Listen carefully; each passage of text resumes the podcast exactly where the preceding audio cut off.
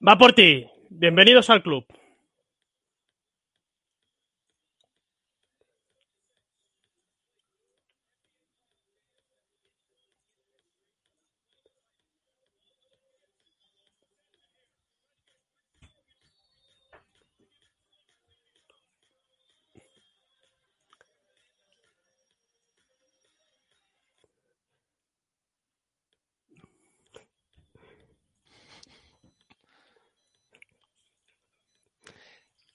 Podemos hablar de así bajito, con el micro este de.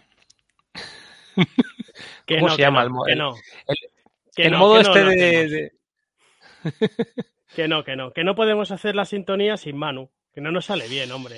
Vamos, no nos sale bien, pero digo, porque ¿sabes estos micros que hablas, que hablas y bajito? Así, bajito. Pues podríamos hacer todo hablando bajito. A lo mejor creamos tendencia, ¿no? que no lo vamos a hacer como normal, no lo vamos a hacer como normal. Pero o sea, algo he escuchado un poquito, se estaba escuchando sí, la sintonía. Bueno, bienvenidos al club. bienvenidos al club. Un saludo, Capítulo, un besito muy grande a mano. Capítulo 389. 389 ya, ¿eh? 389 de Neveadictos. ¿eh? No hemos hecho la entrada normal. No hemos hecho la entrada normal porque hoy eh, no está con nosotros Manu. Está, no está de cuerpo presente, seguro que está de mente presente, pero no está, no está necesitado, y bueno, ya lo habréis visto por redes sociales, ha necesitado pues bajarse un poco del tren, ¿no? Bajarse un poco de, del ritmo que llevamos todos, ¿no? Eh, necesita descansar un poco nuestro director, nuestro presentador. Y oye, teníamos la opción de parar el programa y esperar a todo lo que hiciese falta para que se recuperase, pero bueno, también creemos que el compromiso con ciertos eh, invitados que tenemos y la actualidad, pues oye, no, Sergio, vamos a tirar por adelante. Eso, o, tirar para adelante cual los kamikazes, y somos bastante kamikazes nosotros, así que somos los, los catalano adictos hoy. Hoy es el programa ya. hoy salimos con el B, salimos, con el filial. salimos con el filial, ¿eh? Bueno, que sepáis que este programa, pues, eh, se va a notar que no está nuestro director por la facilidad de palabra que tiene él, por el entendimiento, por la sabiduría y todo lo que tiene. Entonces, bueno, vamos a hacerlo lo mejor que podamos, ¿no? Dentro de lo que cabe. Esto es nuevo para nosotros. No va a ser un programa. ¿Sí? Tus cuadros me gustan mucho, ¿eh? Sí, ya te diré luego. Algo me he, enterado, me he enterado hoy por Twitter, algo, algo he visto, alguna foto ha subido ahí. Aparte de la del camión de guerra que, me... Bueno, bueno, bueno, hay aquí. Hay que decir que detrás tengo, tenía un Picasso aquí, lo he quitado y me he puesto tres cuadros de Michael tres, Jordan. Tres Van Goghs. Tres Van Goghs. Tres Van Goghs. Y, y, sí, sí, oye, queda muy chulo. Oye, que intentaremos hacerlo lo mejor posible. Oye, y si os podéis pasar un buen rato con nosotros, pues lo intentaremos. Hay que decir que además de la baja de Manu, se une a mi estado físico, porque yo mmm, estoy haciendo el programa siendo positivo. ¿Qué me dices? No soy el récord de Nix, precisamente positivo. Pero es tu primer positivo y ha sido positivo. Es mi primer, mi primer positivo, tío. Pues has aguantado ahí con tus hijos en casa, también ahí de sí. positivos. Estoy aguantando. De hecho, mi mujer es positiva, mi hijo mayor es positivo y queda la resistencia de esta casa, que es un niño de dos años. Pobre, pobrecillo. Pobrecillo sigue dando negativo. Tenéis que aislarlo a él, de vosotros. ¿Sabes cuál es el problema? Que dará, dará positivo el día que tengamos que volver todos al sí. trabajo. Entonces, Por aquí un saludo un a Julio, Julio Stockton, ha dicho buenas noches, el guaje también, buena guaje. Dice que parecemos los sí, sí. No, al menos no nos enfadamos Más con nuestro público. De... Bueno, Ahí ya hablaremos, hay polvorín, hay polvorín ahí, pero... Sí, sí, hablaremos, hablaremos de todo ello. La temática del programa, pues hoy vamos a empezar con nuestras secciones. Hoy Oscar tampoco puede estar, con lo que eh, se nos ponen las cosas más difíciles todavía. Eh, yo creo que he dado a todos los que botones se, que, que tenía vaya, que dar. Se me vaya la wifi o algo y ahí sí que es tú solo. y me quede solo. Yo creo que daba todos los botones, ¿eh? Creo que se nos oye bien, que se nos, se nos escucha. Espero que se grabe este programa. Yo tengo miedo por las sintonías, que no se escucha nada de sintonías. Pero no, no se escuchan nada las sintonías. Ahora le he quitado la de. Bueno, la de sobre, Bayona, todo, a ver, bueno. sobre todo para tu sección. Sí, que sí. siempre son el introductorios. El punto álgido, ¿no? Cuando hagamos Claro, las secciones no sé. haremos un poco de tertulia Sergio y yo y vosotros que estáis en el chat también ayudadnos a decir lo que penséis o si queréis que comentemos algún tema. Y a las diez y media, el plato fuerte, eh, el motivo, uno de los motivos por qué hemos querido hacer este programa es por no perder este invitado y que se, se saliese en otro programa, ¿no? El invitado es muy, muy crack, ¿eh? el invitado. Y de Mar hoy. Ojeda, y Mar Ojeda, que es, yo creo que está bien dicho que es el general manager de lo que sería en la NBA, pues el general manager de Alba Berlín. Es el, el Monchi. ¿no? Es el Monchi de Alba sí. Berlín, ¿no? Yo por si acaso no me daría esa comparativa, ¿eh? Me llamaré Monchi. Bueno, y Mar Ojeda, que lleva un Pero montón sí, de sí. años en, en Alba, que estuvo incluso trabajando para Atlanta Hawks durante algunas temporadas en Scouting Internacional. Hablaremos con él, con él a las diez y media, ¿vale? A las diez y media. Por lo tanto, ahora tenemos hora y media para contarnos lo que queramos. Lo que sea, cualquier tema libre. Esta vez no hay restricciones de tema. Ya, O sea, podemos tema hablar de libre. lo que sea. Porque no estará Manu para, para cortarnos ni nada. O sea, Sí, sí. hoy hay, hay vía libre, ¿eh? No por ello vamos a ser, vamos a ser igual o menos haters. Seremos los mismos haters que éramos con Manu o no tan haters. Bueno, hoy, ¿De hoy ya se verá. A lo mejor. O ya se verá. Neorticos nos pregunta que ha oído Manu como Harden. Eh, bueno, Manu tiene mucho mejor estado físico que Harden. Eh, no, no, no, ya lo hemos dicho, lo volvemos a decir. Eh, Manu necesita descansar durante unas cuantas semanas y nosotros, pues, intentaremos hacerlo o suplirle buenamente como podamos, ¿vale? Entonces, oye, intentamos eh, tirar con las secciones. Empezamos con la mía, a ver cómo suenan las canciones. A ver si suena la canción y luego ya me cuenta. Que Bueno, ¿Qué pues tal? venga, vamos a ir con la primera. ¿eh? Vamos con el Fab Season.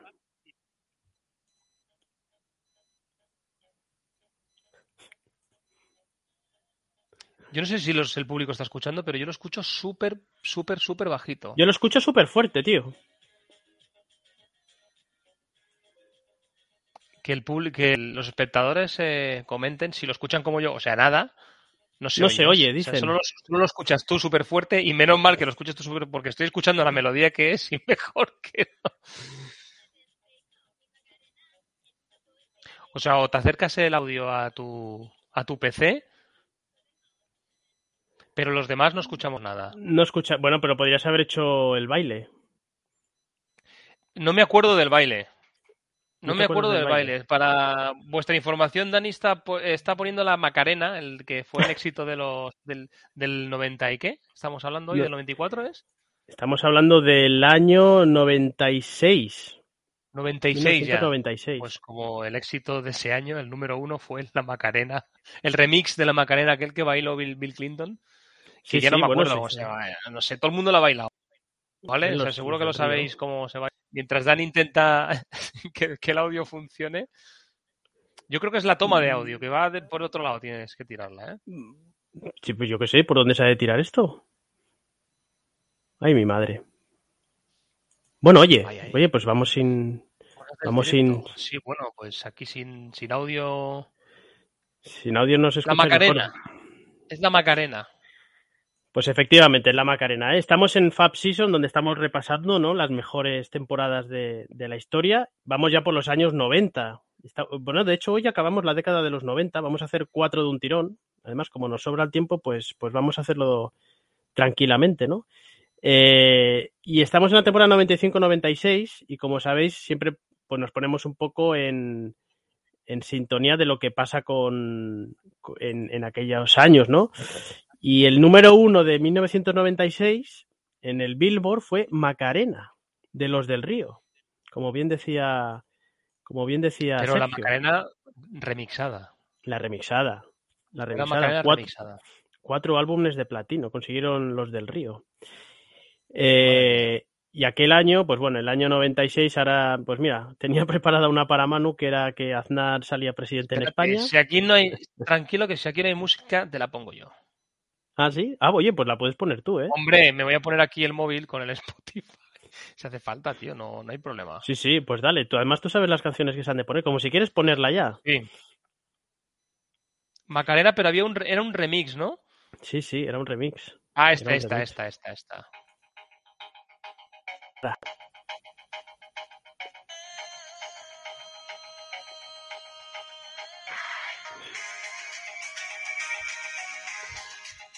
Todos la habéis bailado en bodas, ¿eh? En bodas, bautizos y comuniones.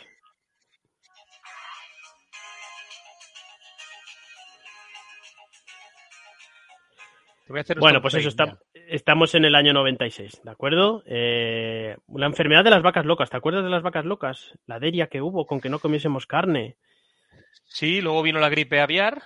Sí, sí. Y luego ya vino. Eh, sí, las vacas locas, correcto. Vacas locas en Inglaterra, ¿no? ¿Fue por ahí o no sé dónde cojones fue por ahí arriba, sí? sí, creo que fue, sí, en el Reino, en el Reino Unido. Unido empezó, el tema este de las vacas locas y luego la gente no quería. Ahí empezaron los veganos, me parece a mí. Sí, sí. La tendencia esta, ¿eh? Bueno, venga, vamos a repasar. empezó. El veganismo empezó con las vacas. Bueno, venga, repasamos los 95-96, ¿eh? ¿eh? Campeones de aquel año los Bulls, que ganaron 4-2 en las finales a los Seattle Supersonics. MVP de las finales fue Michael Jordan. MVP de la temporada fue Michael Jordan, que era su cuarto MVP. entrenador del año, Phil Jackson. Rookie del año, Super Ratón, ¿te acordarás? Studamayer de Toronto. Hostia, Damon Studamayer. Sí, señor.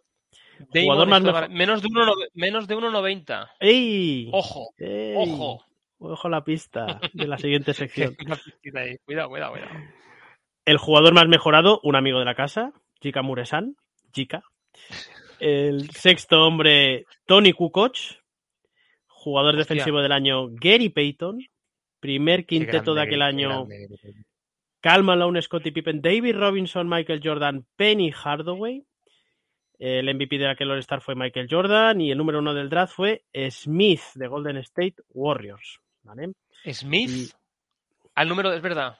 Sí. Que no tampoco pasó sin pena ni gloria, ¿no? ¿Este o qué? Joe Smith puede ser, ¿no? ¿Era? Joe Smith, Joe Smith, sí. no sé si anduvo por Minnesota también. Bueno, en la 95-96, que llegaron dos nuevos equipos a, la liga, ¿eh? se juntaron Toronto Raptors y Vancouver Grizzlies, dos equipos canadienses. Ya éramos 29 en aquella temporada. Y es la temporada, bueno, una de las mejores temporadas de Chicago de su historia, ¿no? La temporada del 72-10, la mítica temporada del 72-10. Y unos Bulls que solo perdieron un partido en regular, sumando regular season y playoff, Sergio, solo perdieron un partido de más de 10 puntos. ¿Qué te parece? Te digo que era, que era esos Bulls Luego, luego vinieron los, los, Warriors que les superaron, pero para mí tienen. O sea, el, meritazo de estos Bulls con la de equipazos que habían en, en, esa época. Eh, bueno, es increíble solo perder 10 partidos, ¿eh? bueno, es que, sí. Creo que había más. Me refiero que había más nivel medio en el 96 que en la época de que, que Warriors hizo el. Porque en Warriors creo que habían 10 equipos que eran, eran, eran madres. Eran madres. Sí, Yo recuerdo la época esa de, Bulls, pues había muy. Top 50 habían bastantes más, ¿eh? Top 50. Y meritazo. Yo tengo, de hecho, tengo un VHS de, de, esa, de esa temporada. De, esa temporada, ¿no? Sí. Eh, bueno, en aquella temporada volvía Magic Johnson a la liga.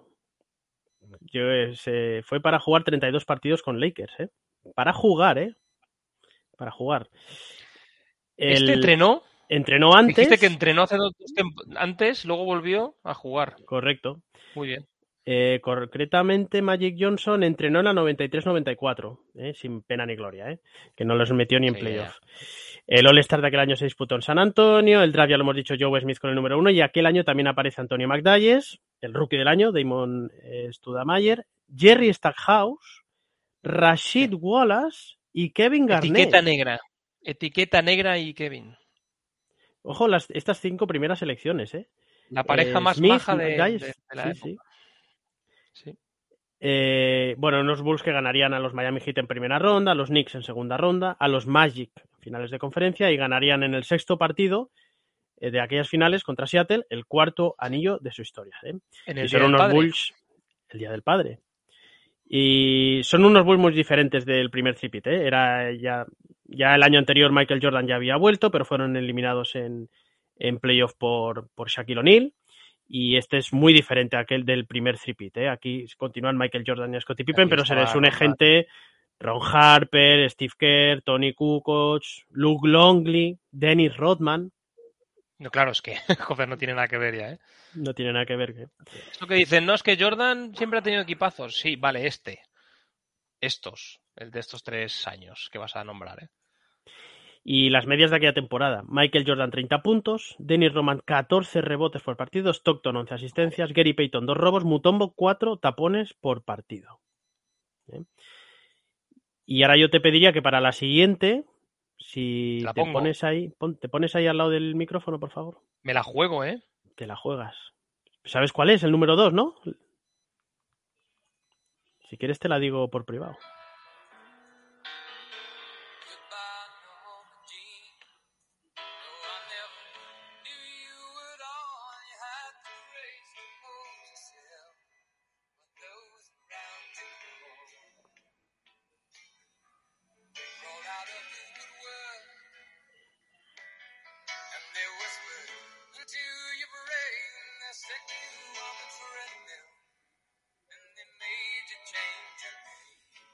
¡Despierta! ¡Despierta! ¡Despierta! Sí, señor, la de Lady D. Es Elton John. Elton John, Ah, que fue número uno en 1997 con este Candle in the Wind. ¿Sabías lo que era esto? Candle in the Wind. Yo esta no, es que no, te lo juro No que esta no me la sabía del Elton John, ¿eh? A lo mejor me matan por aquí, pero esta del Elton John no me la sabía. No es de las más conocidas de él. Ya, ya, ya, por eso. Pero se hizo muy famosa porque en el año 97 murió de accidente de tráfico Lady D. Y Claro. y claro, eh, se puso de moda porque creo que fue en el, en el, en el funeral de esta mujer, que fue ahí en, Este tío en cantó. la, en la abadía, pues cantó esta canción al piano, ¿no? Y creo que se hizo súper número uno por, por este tema, ¿no? Que- De hecho, cuando te he buscado las canciones estaban todas en, eh, eran todas el directo de ese, casi las Ah, 10 ¿sí? primeras eran, eran del directo este. Me ha costado encontrar la, la versión, la versión de la versión de buena. la versión de, de Y, cassette. y aquel año 1997, pues vamos ahí con unas- unos pocos de datos, ¿no? La oveja Dolly. ¿Tú te acuerdas de la oveja Dolly? Hostia, la- la- el clon, La, la clonada, digo, clon, mutada, la clonada. la clonada, la, Eh, clonada. Hay masacres civiles por ahí en Argelia, eh, crisis financieras en el sudeste asiático, se inaugura Guggenheim en Bilbao, ¿Mm? muere Teresa de Calcuta Ostras, y asesinan a Versace. ¿Tú sabes quién era Versace, no? Versace El era modista diseñador, ¿no? modista italiano, ¿no? Sí, sí. Italiano era, sí. Y bueno, pues aquella temporada que repitieron los Chicago Bulls, ¿eh? vamos un poco ahora a hablar de baloncesto de aquel año, 96-97, 4-2 le ganan las finales a Utah Jazz, con Jordan MVP de las finales, Ah, Cal Malone MVP de la temporada, siempre se dijo de ese robo de Cal Malone al MVP a, a Michael Jordan. Entrenador del año. Pat Riley, con Miami, era el tercer título que se llevaba. hostia, Pat. Gominas Pat, rookie del año, Allen Iverson, jugador más mejorado, Isaac Austin, de Miami, sexto hombre, John Starks, de los Knicks, Hostia. jugador defensivo del año, Ujú. Dikembe Mutombo, que por entonces ya andaba por Atlanta, primer quinteto con Cal Malone, Grant Hill, Olajuwon, Jordan y Penny Hardaway, MVP del All-Star Glenn Rice, número uno del draft, Allen Iverson. Ese fue el año que Steve Kerr, ¿no? Hizo el, el tirito. Eh, ahora, ahora te lo vamos a comentar. tirito de correcto. Steve. El tirito. tirito. de Steve.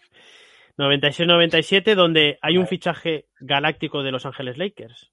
El de Shaquille O'Neal a Orlando. Pues esta gente es de hacer muchos fichajes galácticos. Pues bueno, Shaquille O'Neal se marchaba a, a Orlando Magic. ¿Qué más? El All-Star se... eh, Este- Perdón, sí. ¿Este es el año de, de- de- de draft de Kobe también? ¿O es el siguiente? Es este, es este, Es este, es ¿no? este. Ya Es que me pisas, me pisas. Sí, sí. Joder, tío, estoy ahí, estoy a tope. Estás a tope. El All-Star se disputa en Cleveland y Michael Jordan no, hace- no es MVP. Hemos dicho que fue Glenn, Ra- Glenn Rice con ese récord de los triples, como bien.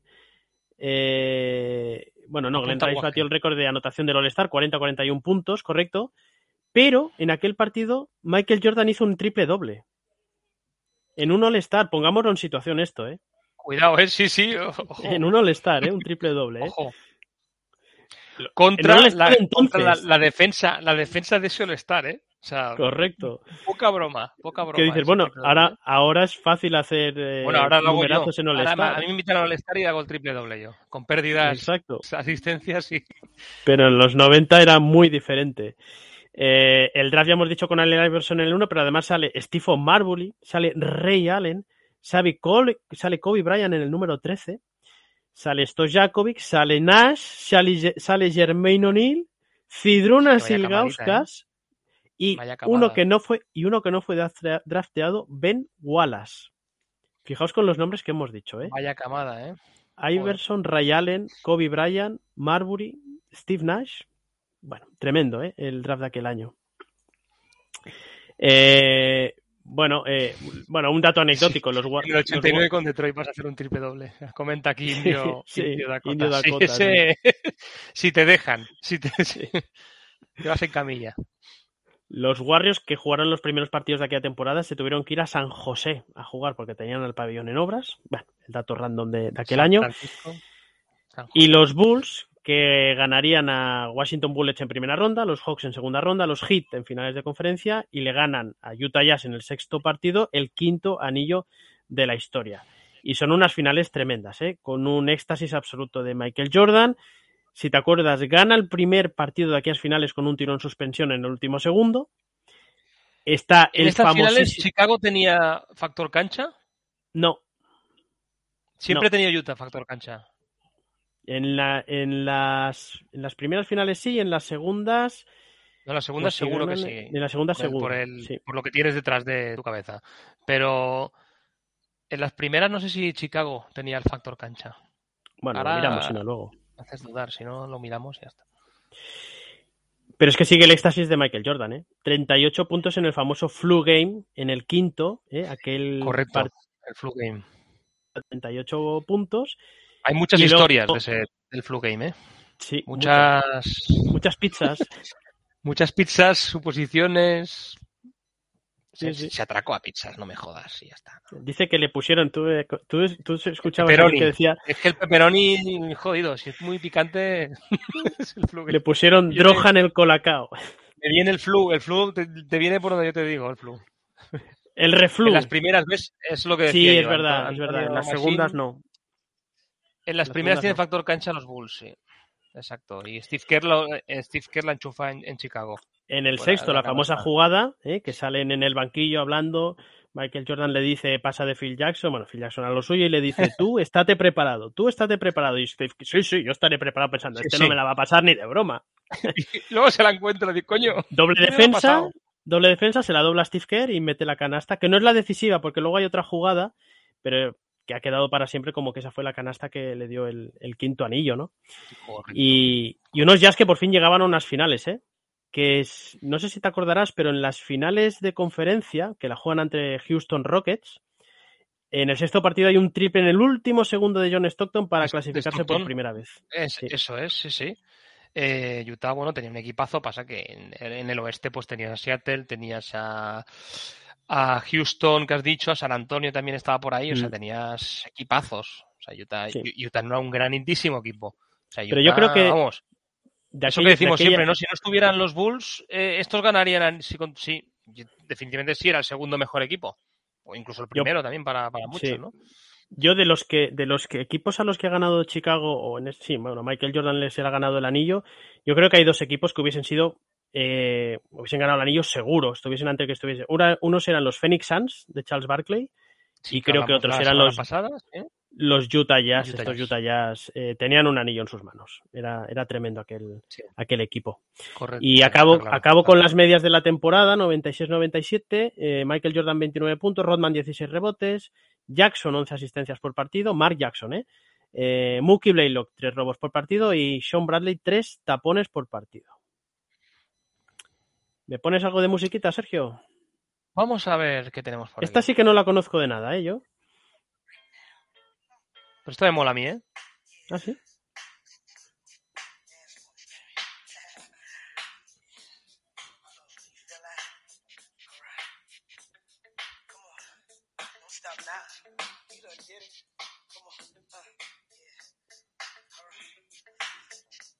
La gente en el chat no dice nada porque no debe saber quién es. Están bailando.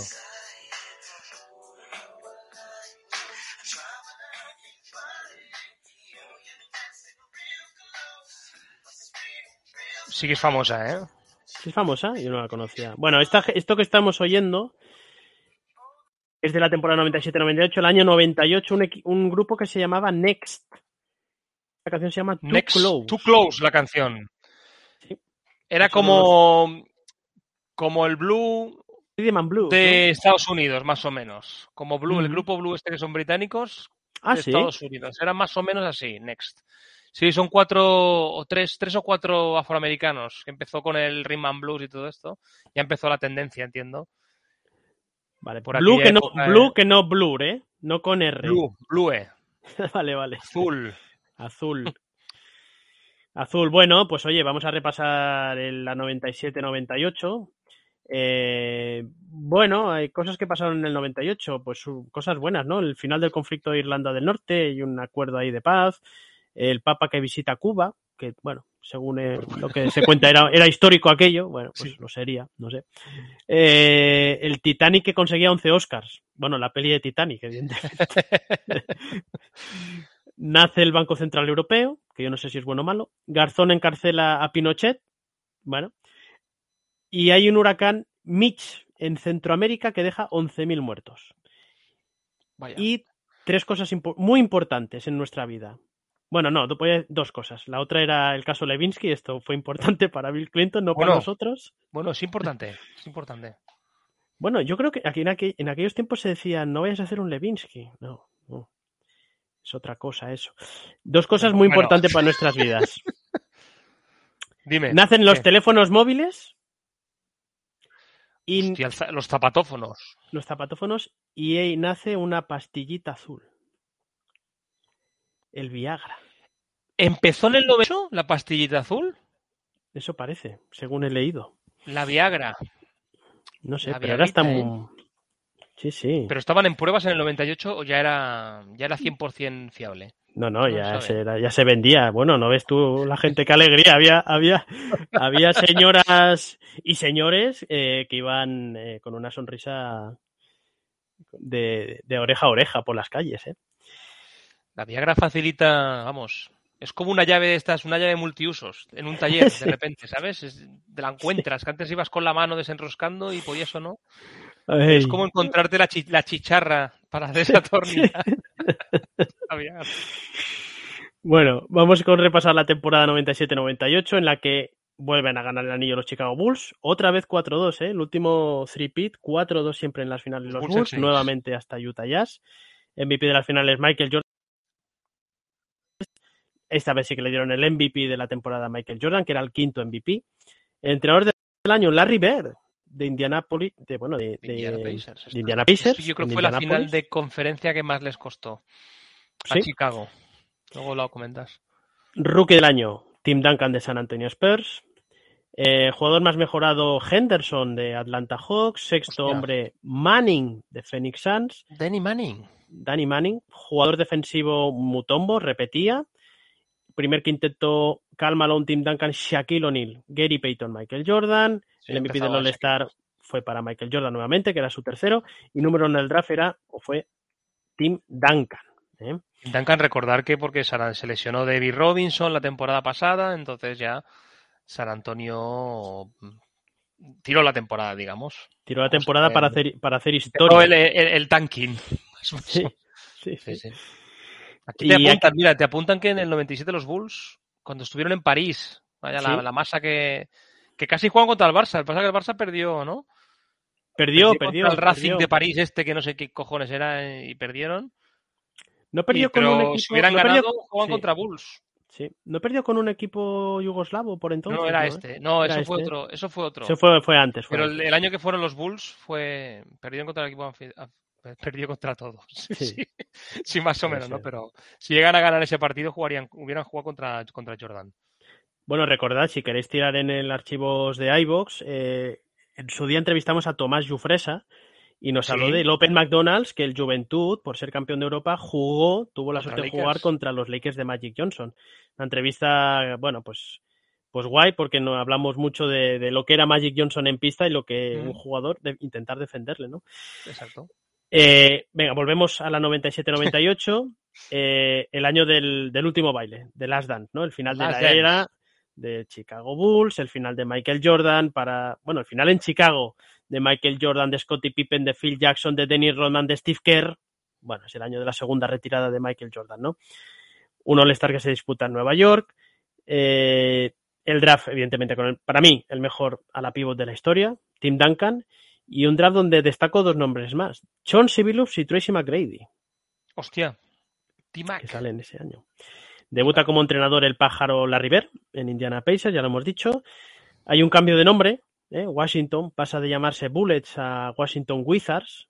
Bueno, ya sabéis, ¿no? Que los Bullets era una- un nombre que, que incomodaba Sí. a según qué sectores. ¿Fue por Levinsky? ¿O de Wizard? Mm, la bala, Hacía ¿no? magia en la casa. no por la Viagra, ya lo entiendo todo, claro. Fue por la Viagra. Sí. A mí la verdad que lo de Wizards Hizo es un nombre que nunca, nunca me ha gustado. ¿eh? Así como el símbolo tampoco. No, el símbolo. El logo, el primer logo del que tengo yo Ahora una está camiseta. mejor. El logo este del azul oscuro con el dorado, Sí. así raro, no, no, no era chulo.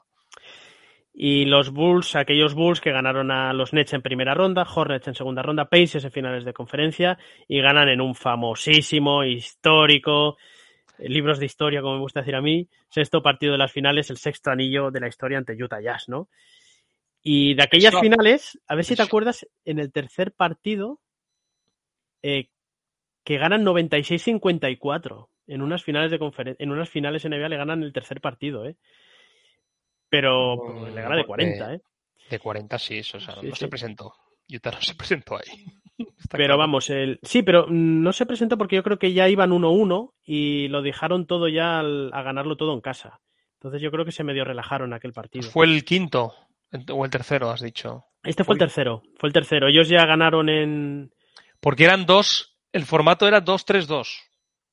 No, no podía ser Con- 2-3-2. Eh, no, Porque sí, el perdón, era fue 2-3-2. en 2-3-2, ¿no? correcto. Entonces- Claro, como creo que habían ganado uno en Chicago, Exacto. puede ser, entonces ya dices, eh, con ganar los dos de casa los teníamos, ¿no? Hmm. Y, y bueno, es lo que es lo que hay.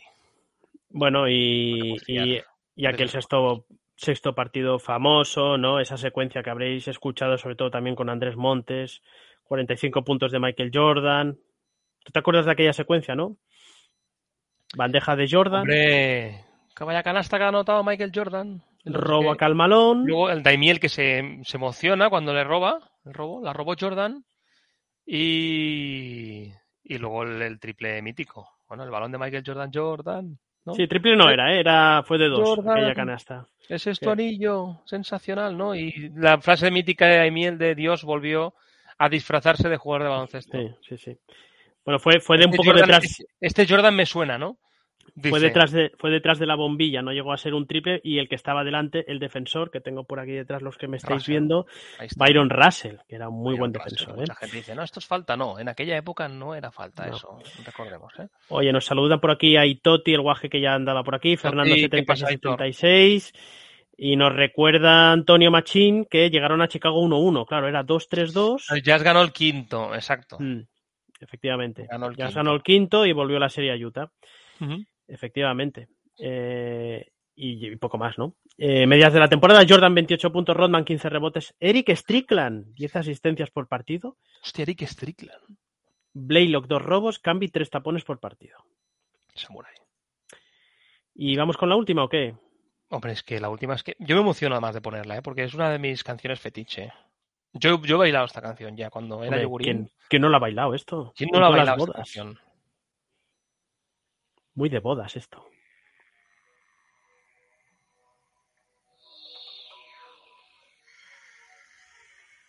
Me cuesta arrancar, ¿eh?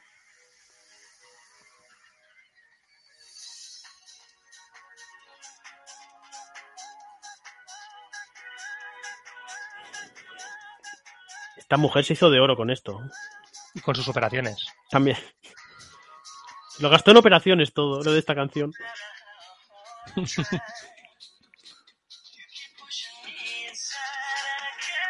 Ahora, ahora se oye bien.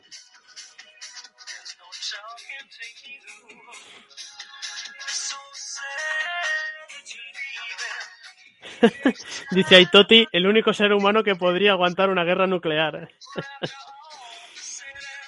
Indio Dakota, Joer Cher, en vez de ir al médico, va a ir a un arqueo podría ir a un arqueólogo.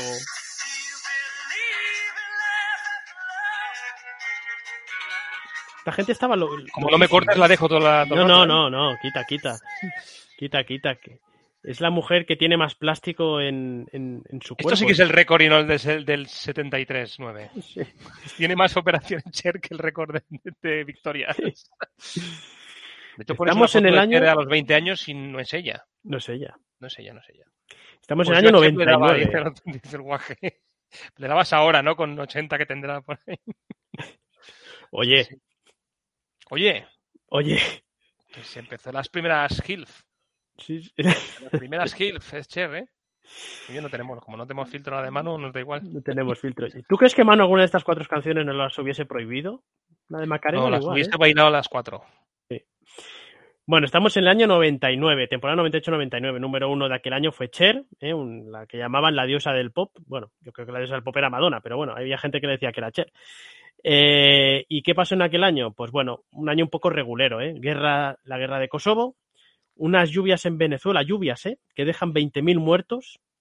Eh, nace el euro. ¿Tú te acuerdas la deria que hubo en el año 99 en las campanadas? Bueno, del año 98 al 99 para ir a sacar dinero, ¿no? La gente se volvió tan loca como la del papel de váter en la pandemia. Sí.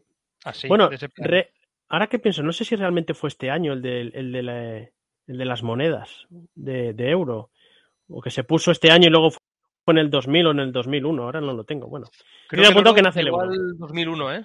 2001. vale. Eh, A España, en 2001. Sí. Eh, terremoto en Turquía también que deja 14.000 muertos y bueno, y Chávez presidente, bueno, muchas cosas buenas, la verdad que no hubo. Eh, y el año, el año que muchos recordamos, eh, porque es el año en el que San Antonio Spurs gana 4-1 en las finales a los New York Knicks. Unas finales en las Lo que llevo en el corazón ese anillo, pero. Pero bueno, no, no tengo un mal recuerdo, ¿eh? Como Knickerbocker de ese. Ojalá, ojalá todos los años fueran así. Al menos tuviéramos 5 o 6 años. ahora hablaremos de ellas. Sí, ahora, Sí. ahora hablaremos de ellas, pero bueno, en aquellas finales, evidentemente, Tim Duncan Fue temporada de, de lockout, ¿no? Fue temporada de Sí, lockout. sí, esta. sí, sí, señor, sí, señor. Eh, Cal Malone había sido el MVP de la temporada con Utah. El entrenador del año Mike Dunleavy en Portland. El rookie del año Vince Carter. Jugador más mejorado Darrell Armstrong. Y sexto hombre, Darrell Armstrong. Le dieron Ostras, un doble Armstrong premio. aquel año. Un doble premio. Sí, me lo voy a apuntar para del año.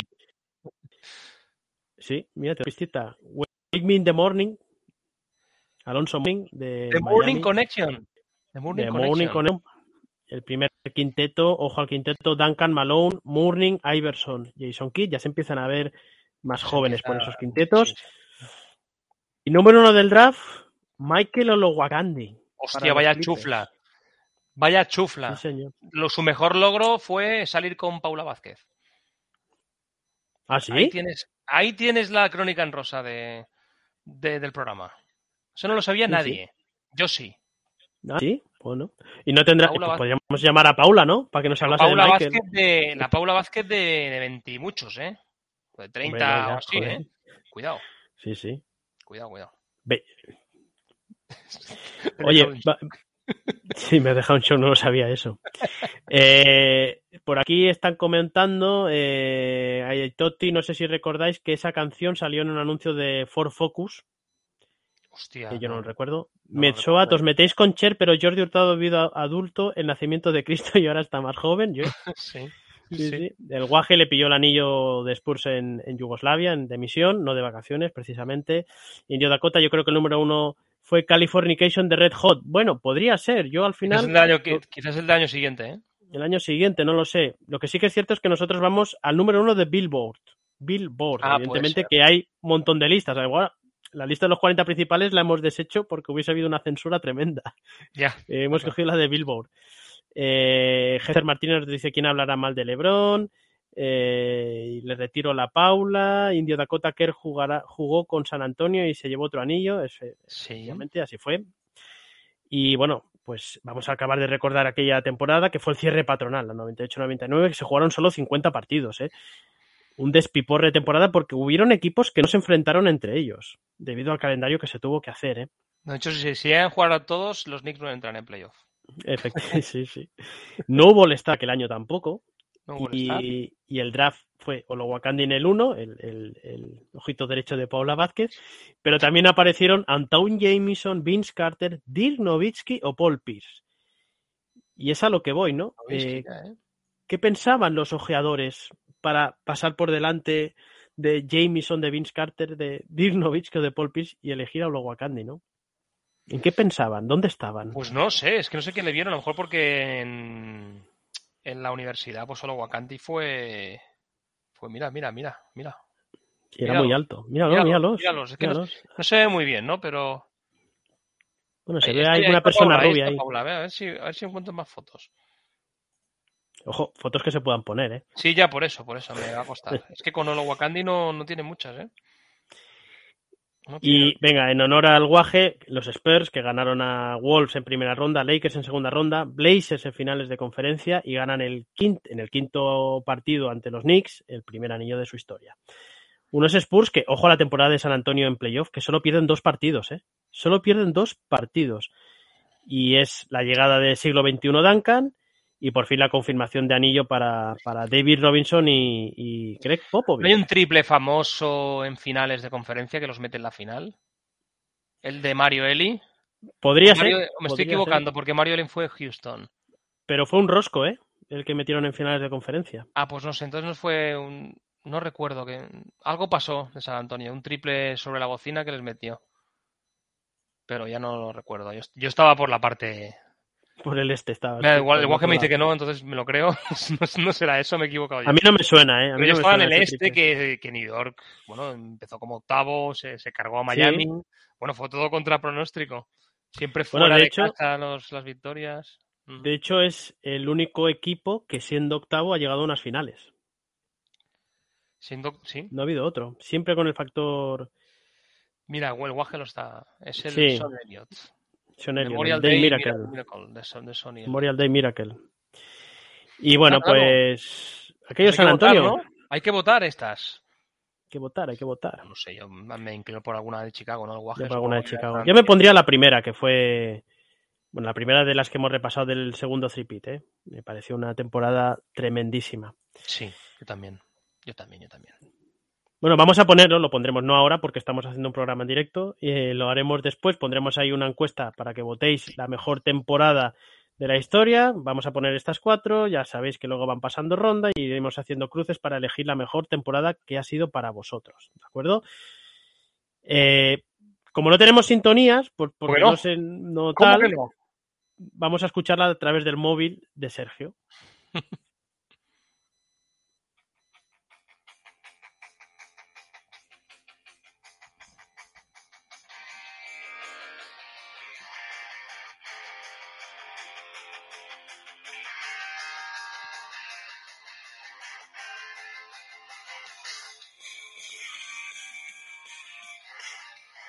El NBA adicto de la semana. Ahí estamos. Bueno, explica, explica, explica lo tuyo, explica tu sección, que me estoy quedando sin voz. Ya sí, ¿eh? bebe agua. Es que nota, ¿eh? nunca bebes no, agua. Yo un, yo soy un profesional. Nunca bebes agua. Mi sección, bueno, pues trata de encontrar. Ah, yo iré dando pistas durante toda la semana generalmente llega hasta el miércoles como mucho. martes ya se suele resolver. El martes suele resolver ya, porque la gente tiene mucho tiempo para buscar, ¿no? Y quien acierte el adicto de la semana, pues se lleva cinco puntos si acierta el lunes, cuatro el martes, tres el miércoles, dos el jueves y uno el viernes. Y a final de mes hacemos recuento y el que más aciertos tenga se lleva una camiseta NBA. Sí, sí. En exclusiva, ¿eh? Una camiseta de, las, de las guapas, ¿eh? Las bordaditas y todo, ¿eh? No, no es moco de pavo, ¿eh? La camiseta. De las buenas. Y esta semana, como era febrero, digo, quien lo acierte hoy, podía haber ganado el mes. Pero no ha habido suerte. Hoy he puesto una pista que medía menos de 1,90 y supongo que hay bastante gente. Uno me ha dicho hasta Babeta. Babeta me ha hecho gracia, he puesto like, pero no, no, no, es like porque lo has acertado, ¿eh? Solo que me ha hecho gracia. Y, pero no, no ha acertado nadie. Mañana ya será marzo. Quiere decir, Dani, que tenemos ganador del mes. Oh, ¿se un mes que el que ha ganado cinco puntos porque acertó el primer día, que se llama Orlando22. Es el su nick de Twitter, Orlando22. Ah. A lo mejor no nos escucha, no lo sé. Que si nos escuchas, por favor, eh, ponte en contacto con nosotros. ¿Vale? Si no quedará vacante, ¿eh? no podemos decir así. Así nos escucha, ¿no? Y el resto pues han quedado Gecer Martínez con cuatro, Tony Santos con cuatro y Reizor con cuatro. Pues ha ganado por un puntito por acertarlo el lunes. El resto lo acertó Sí. el martes. Nada, le enviaremos Fer un Martínez, mensaje. que lo tenemos por aquí. O sea, Sí. estará para ti este mes y la has cagado, lo siento. A ver si aciertas la de la de marzo. Sí, Yo sí. mala suerte. Que le enviaremos un mensaje. Si tiene los mensajes abiertos privados para poder enviarle, le enviaremos uno a, a Orlando 22. Y nada, pues oye, pues a seguir trabajando para, para la camiseta de este mes de marzo. Y ahora entre tú y los demás. Más bien los demás, más bien los, Los demás, a ver si los demás hacen algo. Venga, Eh, Si no ganará Dani. aplicados. Tenemos dos, dos del día, del programa, que a ver si, a ver si los acertáis, ¿eh? Vamos allá. Primera pista. Siempre le acompaña el 3. El 3. El 3. Siempre le acompaña el 3, toda su vida. Toda su Hombre. vida, toda su carrera, toda su carrera, ¿eh? Hombre, lo fácil es decir, lo fácil es decir Iverson, pero no será Iverson. Pero no es Iverson. No es Iverson. Aquí, a, A ver, si contesta alguien ver, más. Alguien en el chat, venga, va, Martínez animaos. está reventando el chat, pero no contesta, no quiere decir nada. Eh, el guaje ha desaparecido, no le gusta mi sección. Dale Ellis no es Dale Ellis, no es Larry Bird. Pasamos a la siguiente pista. Dale. Fue un rookie All-Star. Cuidado, Chris Paul no es. Un Rookie. rookie All-Star. All-Star. Con el mayor número de votos Hombre, conseguidos. Gran Hill. Correcto, Dani. Iba a dejar Es un que poco lo de dijimos la semana pasada. Lo Lo dijimos, dijimos ¿te acuerdas? la semana no pasada. me iba a acordar, pero sí. Gran Hill, sí. que siempre ha llevado el 33, por eso digo que le acompañaba el 3. Oye, Dani, muy bien, ¿eh? Sigue segundo. Enhorabuena, 34 puntos. 4 puntos para ti. Muy bien. 33, perdón. Te he sumado 5. Aquí han dicho Glenn Rice, lo siento, no es Glenn Rice. No sé si fue rookie All-Star. Glenn Rice siendo rookie. No lo recuerdo. Creo que no. Mm, Antes no era tan común, ¿eh? Esto de que los rookies fuesen al All-Star, ¿eh? Seguimos. Siguiente personaje que buscamos.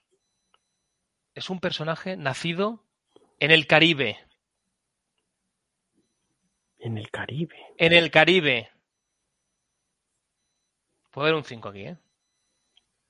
No hay tantos. Al Horford. Al Horford. ¿No es de República Dominicana este hombre? Al Horford es de República Dominicana, sí, pero no es, no es Al Horford. No es Tim Duncan, que lo están diciendo por aquí también, que nació en las Islas Islas Vírgenes. Alonso Horford, el pa- No Alfonso es Horford, Alfonso Horford, que supongo que será a lo mejor el, el papá. Alfonso. Es el padre de, de Alfonso. No, es él, es él. No, no, no tenemos por aquí. Voy a dejar ahí 10 segundos más, a ver si alguien se anima. Vamos, que esa siguiente pista no. Tampoco aclara mucho, ¿eh? Con lo que habéis dicho. La siguiente tírala. pista es que no tiene anillo. No tiene Que anillo, no ¿eh? tiene anillo. Joder. Chicho Sibilio no es. el pivot de los Suns. El pivot de los Suns. ¿Quién, ¿Y quién quién es es? el aquí? ¿Es el pivot de los Suns? ¿Quién es el pivot de los Suns? A ver. No tiene anillo, ¿eh? Anthony Joder. Towns. ¿Anthony Towns nació en el Caribe? No es de... Rolando Blackman tampoco. Mira, estaba yo pensando en Rolando. Aiton, Aiton tampoco es. Estaba pensando en Rolando Blackman. tiraros un poquito más para atrás, ¿eh? No... Ah, sí, más para atrás. Me cago en la mano. No sé, yo eh, ¿No? me rindo. Yo no Tercera, la sé. tercera, tercera, yo creo que última, ¿eh? Fue una estrella en Georgetown. Fue una estrella. Uy, es que yo de Una estrella en. Georgetown, ¿eh? Oscar lo hubiera acertado, ¿eh? Aquí ya. Hombre, no, no, ya lo habéis acertado a la segunda. Patrick Ewing. Aquí Jamaica, tenemos el ganador. Antonio Jamaica. Machín, Sí, Jamaica, señor. jamaicano, Patrick Ewing. Sí, señor. Estrella Georgetown. Georgetown, ¿eh, sí, señor, es verdad. Muy, es verdad. muy crack, eh, Patrick Ewing. Es verdad. Tres puntitos. Tres puntitos, Antonio. Pero dile que no suman para la camiseta, ¿eh? No suman, ¿eh? Suman para... Las camisetas son los de Twitter. No, esta cena conmigo, ¿eh? El que gane Oh. tiene una cena privada conmigo, ya lo dijimos. Mierda. No sé para qué tanto. Manu va a tope, va a tocar, Está deseando cenar. Está deseando. me va a tocar cenar con Percebe a mí. me va a tocar cenar Percebe. Pues Pues hasta aquí el, el NBA Adicto de la semana, sección. Nos plantamos Pues a las eso. 10 de la. Oye, pues hemos dado una horita aquí. Sí, dando la hemos turra, adelantado. Dando la Sí, turra sí. a Margarita, hemos adelantado. Cena Bueno. privada conmigo, sí, sí, Aitor. Sí, sí, sí, sí. Unas Bueno, hay que decir, hay que decir, vamos a recordarlo para los que os incorporáis más tarde, no está Manu Planetario, no está el director de este programa, no está el, el director presentador. Eh, bueno, pues ya lo hemos comentado antes por los motivos que, que, que ha comentado. Necesita un poco de descanso, se lo hemos dado y nosotros, pues bueno, como somos del filial y estamos para lo que nos digan, pues hemos dicho, oye, como dijo Cruyff, salid y disfrutad. Salid y disfrutad, pues salimos y disfrutemos. Lo que pasa que no sa- sabemos si el resultado va a ser el esperado, seguro que no, porque, porque se nota mucho la, la falta de Manu. Eh, de aquí media hora se va a conectar, eso espero, que seguro que Ojo, sí. de aquí media hora los que te- no, no os vayáis, ¿eh? De No os aquí a media vayáis, hora, que porque viene lo el que viene os va a gustar. Sobre todo a la venir el- gente, a la gente, esta gente que no le gusta la NBA, que, que, que sigue Euroliga y ACB y tonterías de estas, el que viene les va a encantar, ¿eh? Dani, ¿quién es? Bueno, es Imar Ojeda, es el director deportivo del Alba Berlín. Alba Berlín, un equipo de eh. Euroliga, un equipo de. Euroliga. Que nos ha Eh, retuiteado, nos ha retuiteado Arba de Berlín. Alba Berlín, sí. Ojo, sí, sí. ojo que. Sí, sí. Eh, hay muchas cosas que hablar. eh, y evidentemente, ya sabéis que a mí me gusta la Euroliga. eh, lo hemos debatido aquí muchas veces. Me apasiona la NBA, pero también me gusta la Euroliga. Entonces, Hombre, hay que hablar, hay que hablar de Euroliga, ¿eh? yo hablaré. Más con la noticia de hoy que han echado a los equipos de Moscú. sí, sí, Bueno, sí. de Ese, Rusia, es un pero tema, ese es un tema que quiero hablar con, con Imar. Sí, Seguramente, hablar de a ver si va, a ver si viaja. No sé si les toca viajar ellos. ah, no sé si va a poder hablar todo lo que pueda decir o si tal, pero, pero bueno, eh, hay que preguntarlo porque es actualidad lo que está pasando.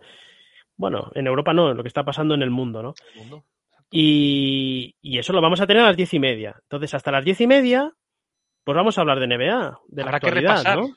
la, N- la actualidad. Yo por aquí me había apuntado tres o cuatro cosas. Eh, ¿Vas a si te la parece, clasificación? no, No porque no, no sabes cómo hacerlo, ¿no? no porque, no, sí que sé, ¿eh? sí que sé, ¿eh? sí que sé, sí que sé hacerlo, ¿Quieres pero que no. ponga la de Opino de qué? La tengo por aquí. Ah, ponla, ponla, venga. Espera, voy a, espérate. Es que, es que me, me has pillado a contrapié aquí, ¿eh? Eh, eso, vamos a tener a Aymar de diez y media a once, luego ya plegaremos. Hay que decir, pues que aparte de la baja de Manu, volvemos a insistir, yo es que soy positivo y estoy con la voz muy tomada, muchos mocos, con lo cual nos va a salir un programa regular. Pero esto lo sube, esta canción lo chunguito, sube ¿eh? todo. hablar de aquello que no sé. Esta- la intro nunca la escuchamos porque Manu la ¿No? pone a mitad.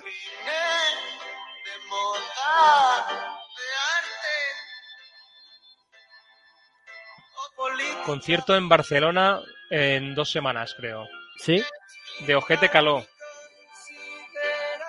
Os quiero ver a todos allí.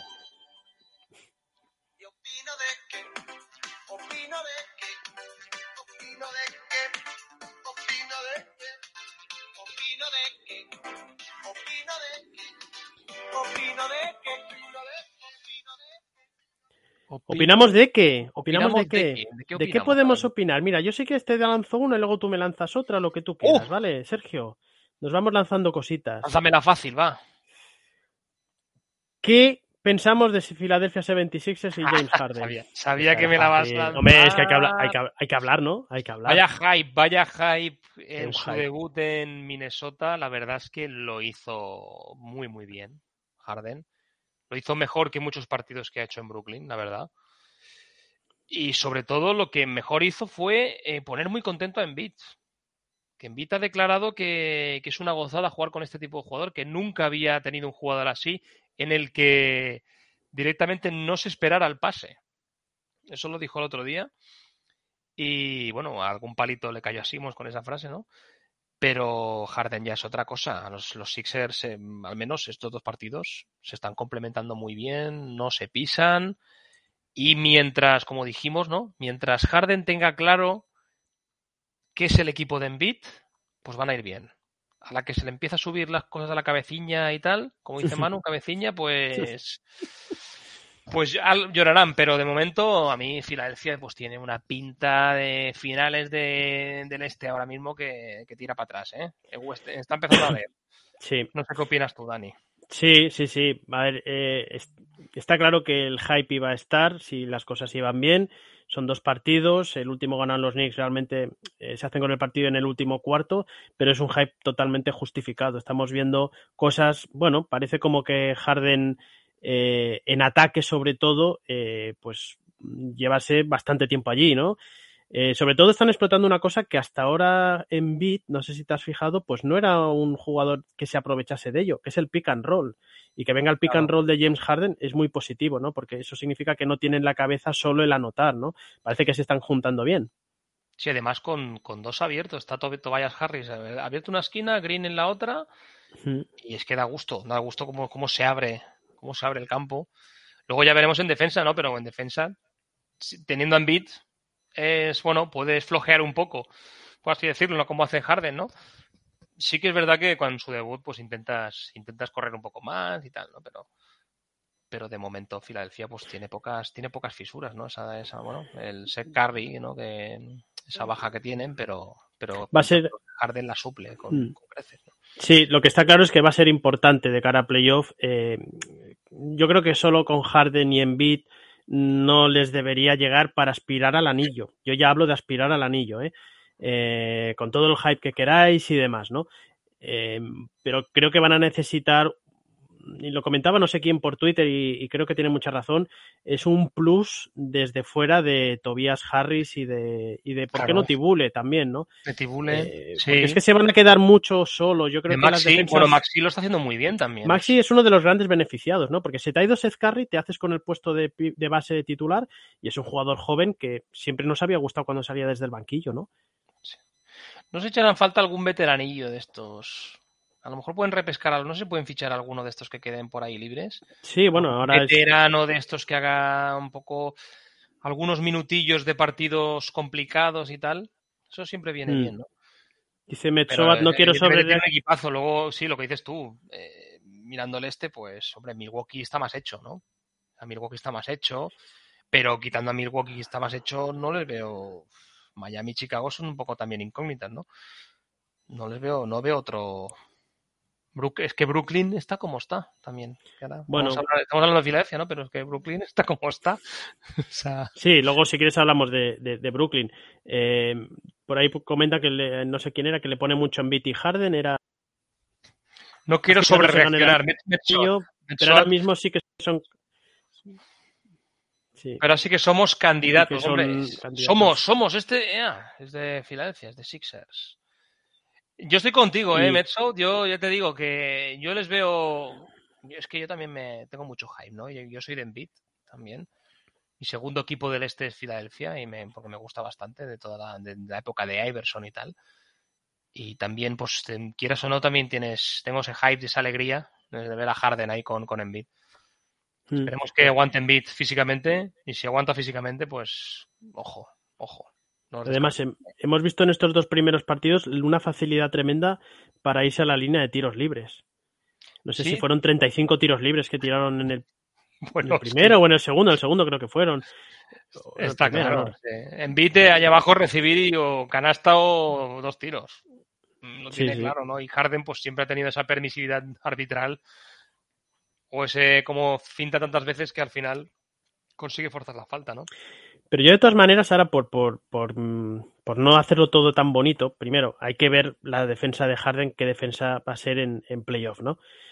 Pero es que eh, yo estaría muy enfadado. Yo estaría muy enfadado si fuese Brooklyn o fuese seguidor de los Nets.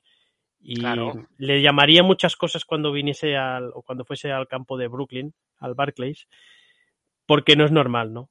Eh, en estos dos partidos ha demostrado más casi que en toda la temporada eh, 21 Es lo que te digo, que ha tenido eh, el partido de Minnesota, el que tuvo, eh, mejor que casi la mayoría que los que ha tenido en Brooklyn. Quizá Es- también porque juegas al lado de. En Brooklyn juegas al lado de Kevin Durant, juega más o menos.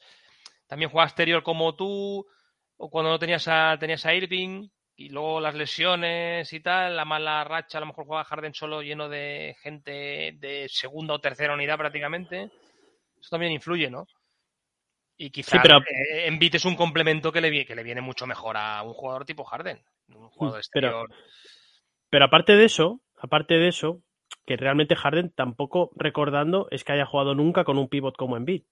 Nunca ha Claro. tenido un jugador así, ¿no? Pero aparte de eso, No, porque era Capela, Capela no, no era. No, Capela que no, era no, Embiid, no hay- no hay punto de comparación. Capela Claro. era defensivamente era bueno, pero pero vamos, eh, lo que la, la dominación que tiene Embiid bajo los tableros tanto en ataque como en defensa no la tenía.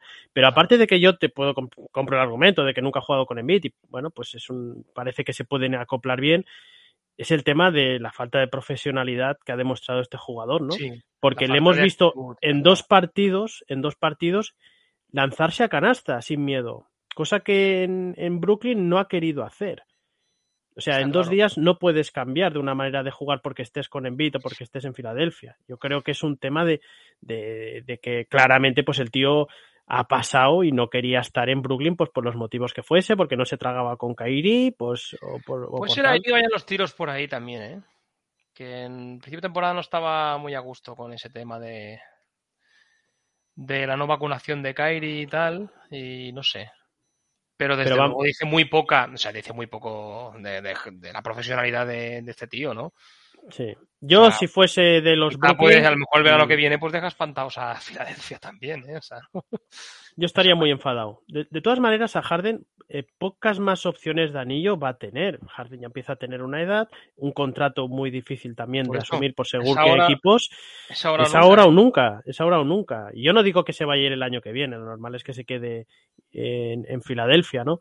Y, y tal. Y, para mí no son los grandes favoritos al, o los primeros favoritos al anillo, pero yo creo que una como esta no se va a volver a ver. Entonces, eh, bueno, es lo que quería, es lo que quería. Comentabas lo de Nets. Si quieres hablamos de Nets. ¿Qué pasa con Brooklyn Nets? noticia de que puede ser que Kyrie Irving pueda, pueda jugar los partidos de casa, ¿no? Están cambiando un poco la normativa en Nueva York, en el estado de Nueva York, y eso le permitiría a Irving jugarlos de casa también. Bueno, es un salto. Sí. Eh, solo necesitan. opinando deportivamente, ¿no? Es un gran salto de Brooklyn que, que este tío pueda jugar los partidos de casa también. Sobre Lo todo de cada necesitan. playoff, ¿no? Ujú. Sí.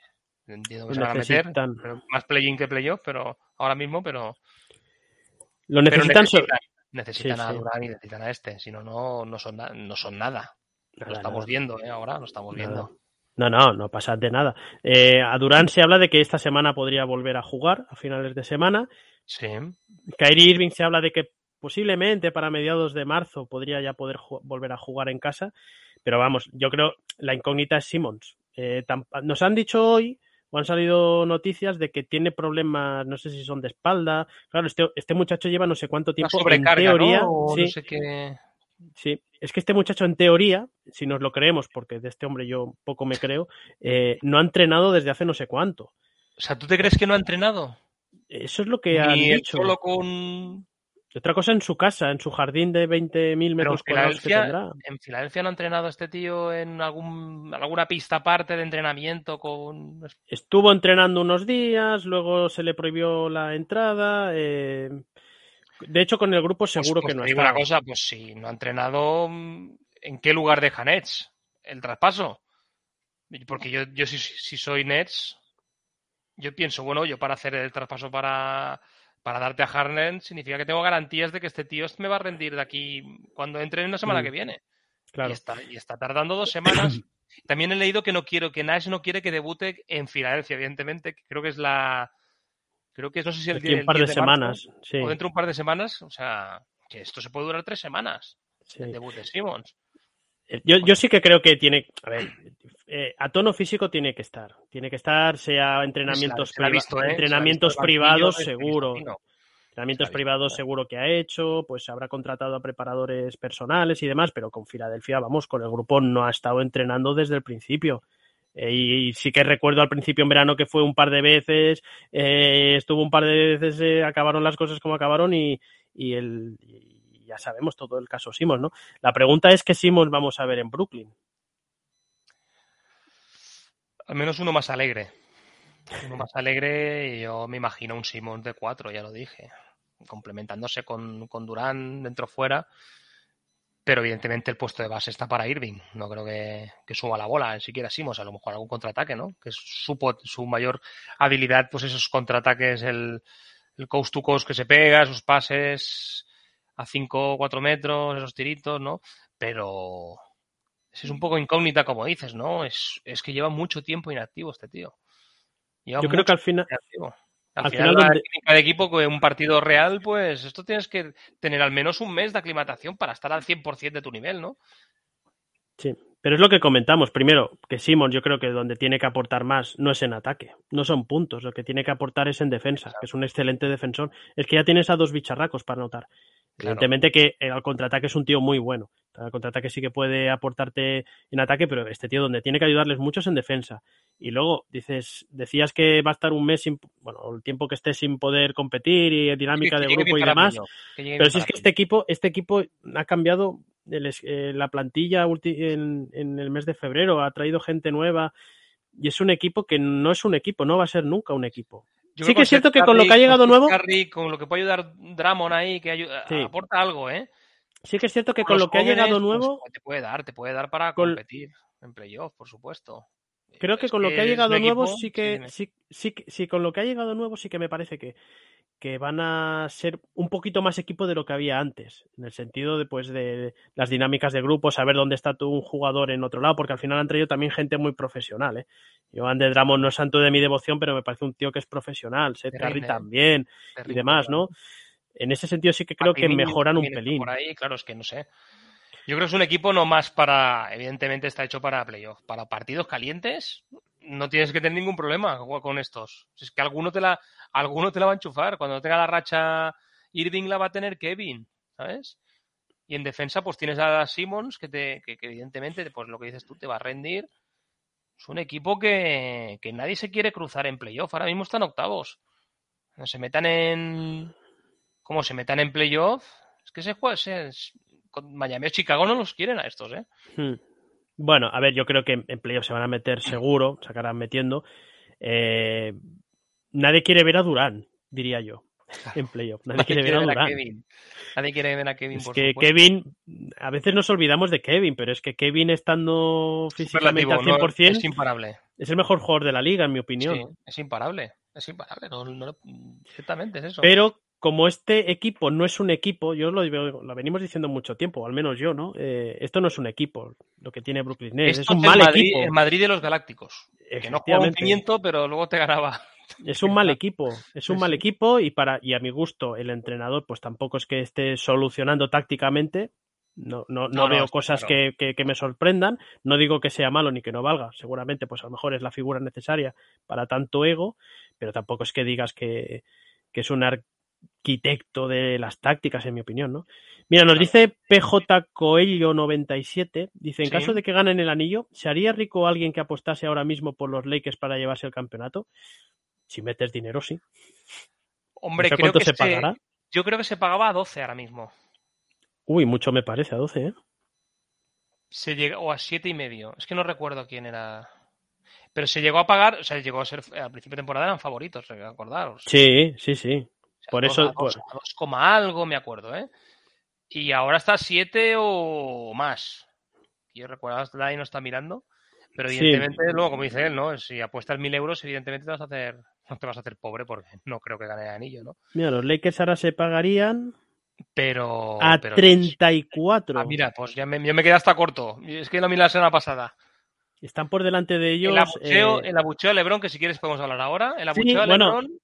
Es que de hecho, ha- como, como estaba 15, esto de- 15 puntos más Sí. la cuota, ¿eh? Que es- que es- como he visto la pregunta de Coello, digo, vamos a hilar porque también Sí, tenía claro. apuntado. Yo tengo aquí apuntado fin de ciclo en Lakers. Bueno, yo te pregunto, ¿ha habido ciclo en Lakers? Si han ganado un anillo, para mí sí. Sí. Hablemos claro, fin de, fin de LeBron en Lakers. ¿Qué opinas tú? El otro día Manu creo que hizo una encuesta de Lebron, ¿quién se va a marchar antes, si Lebron o Pelinka? Salió Pelinka, que, se, Salió que se quedaba. pero yo creo que sí. Yo Se quedaba que- Pelinka, que se iban tres que James. Mm. LeBron, a ver, fin de ciclo. Yo creo que está, está un poquito hartito. No sé qué se creía fichando a Westbrook, porque él tuvo que darle el sí. Mm. Y quizá la ha salido rana ahí. No sé, no sé, yo creo que no se esperaba el rendimiento de, de Russell Westbrook. Sorprendentemente, ¿no? Viendo, visto lo que hizo en Washington. Lo de ayer, lo de ayer es muy grave. Pero fin de ciclo. No sé qué pasó, es que no lo vi ayer. No sé qué pasó. Bueno, pierden- He que abuchearon a muchos del Sí. público, ¿no? Porque pierden. Pierden en casa ante Pelicans, eh, que Pelicans están ahí también luchando por el play-in. Claro, es Pero que, es que- los tienen a, a dos partidos y medio ahora. Sí. Están. Pasa que Pelicans es décimo, con lo cual entraría. Eh, sí que le pilla un pelín más lejos los que van luchando por entrar en play, que sería sobre todo San Antonio y Sacramento. Sí, no, pero está Portland, Dani.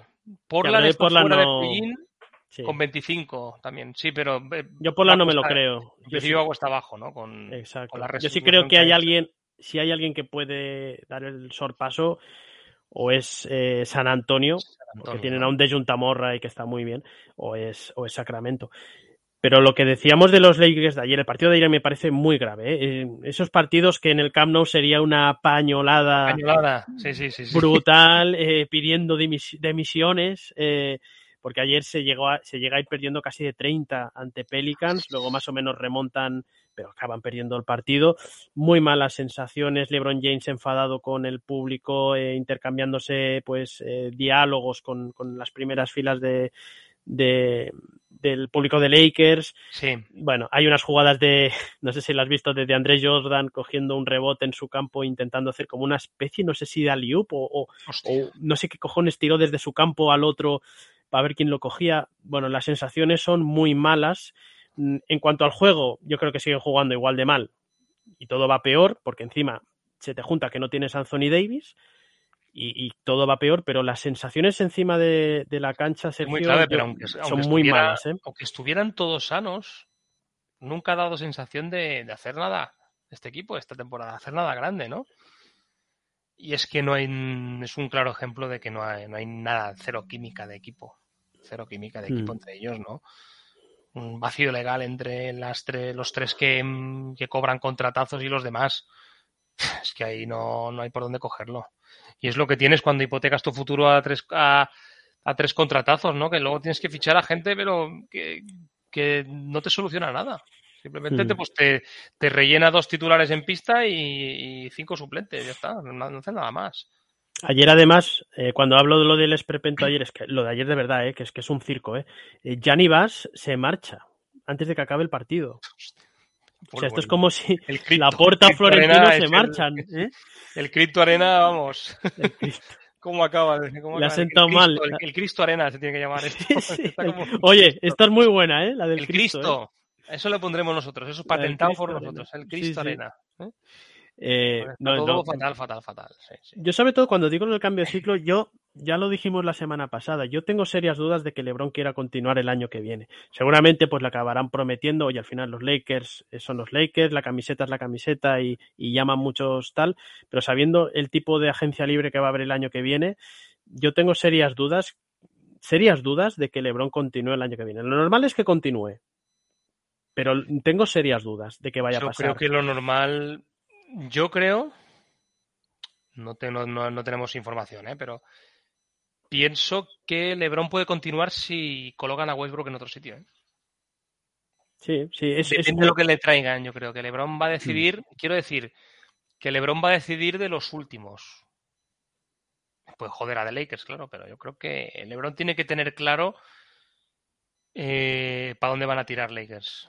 Evidentemente, no, si, yo creo que si se quedan igual, pues se pirará él, ¿no? Pero si, si traspasan a Westbrook, cuidado ahí que pueden.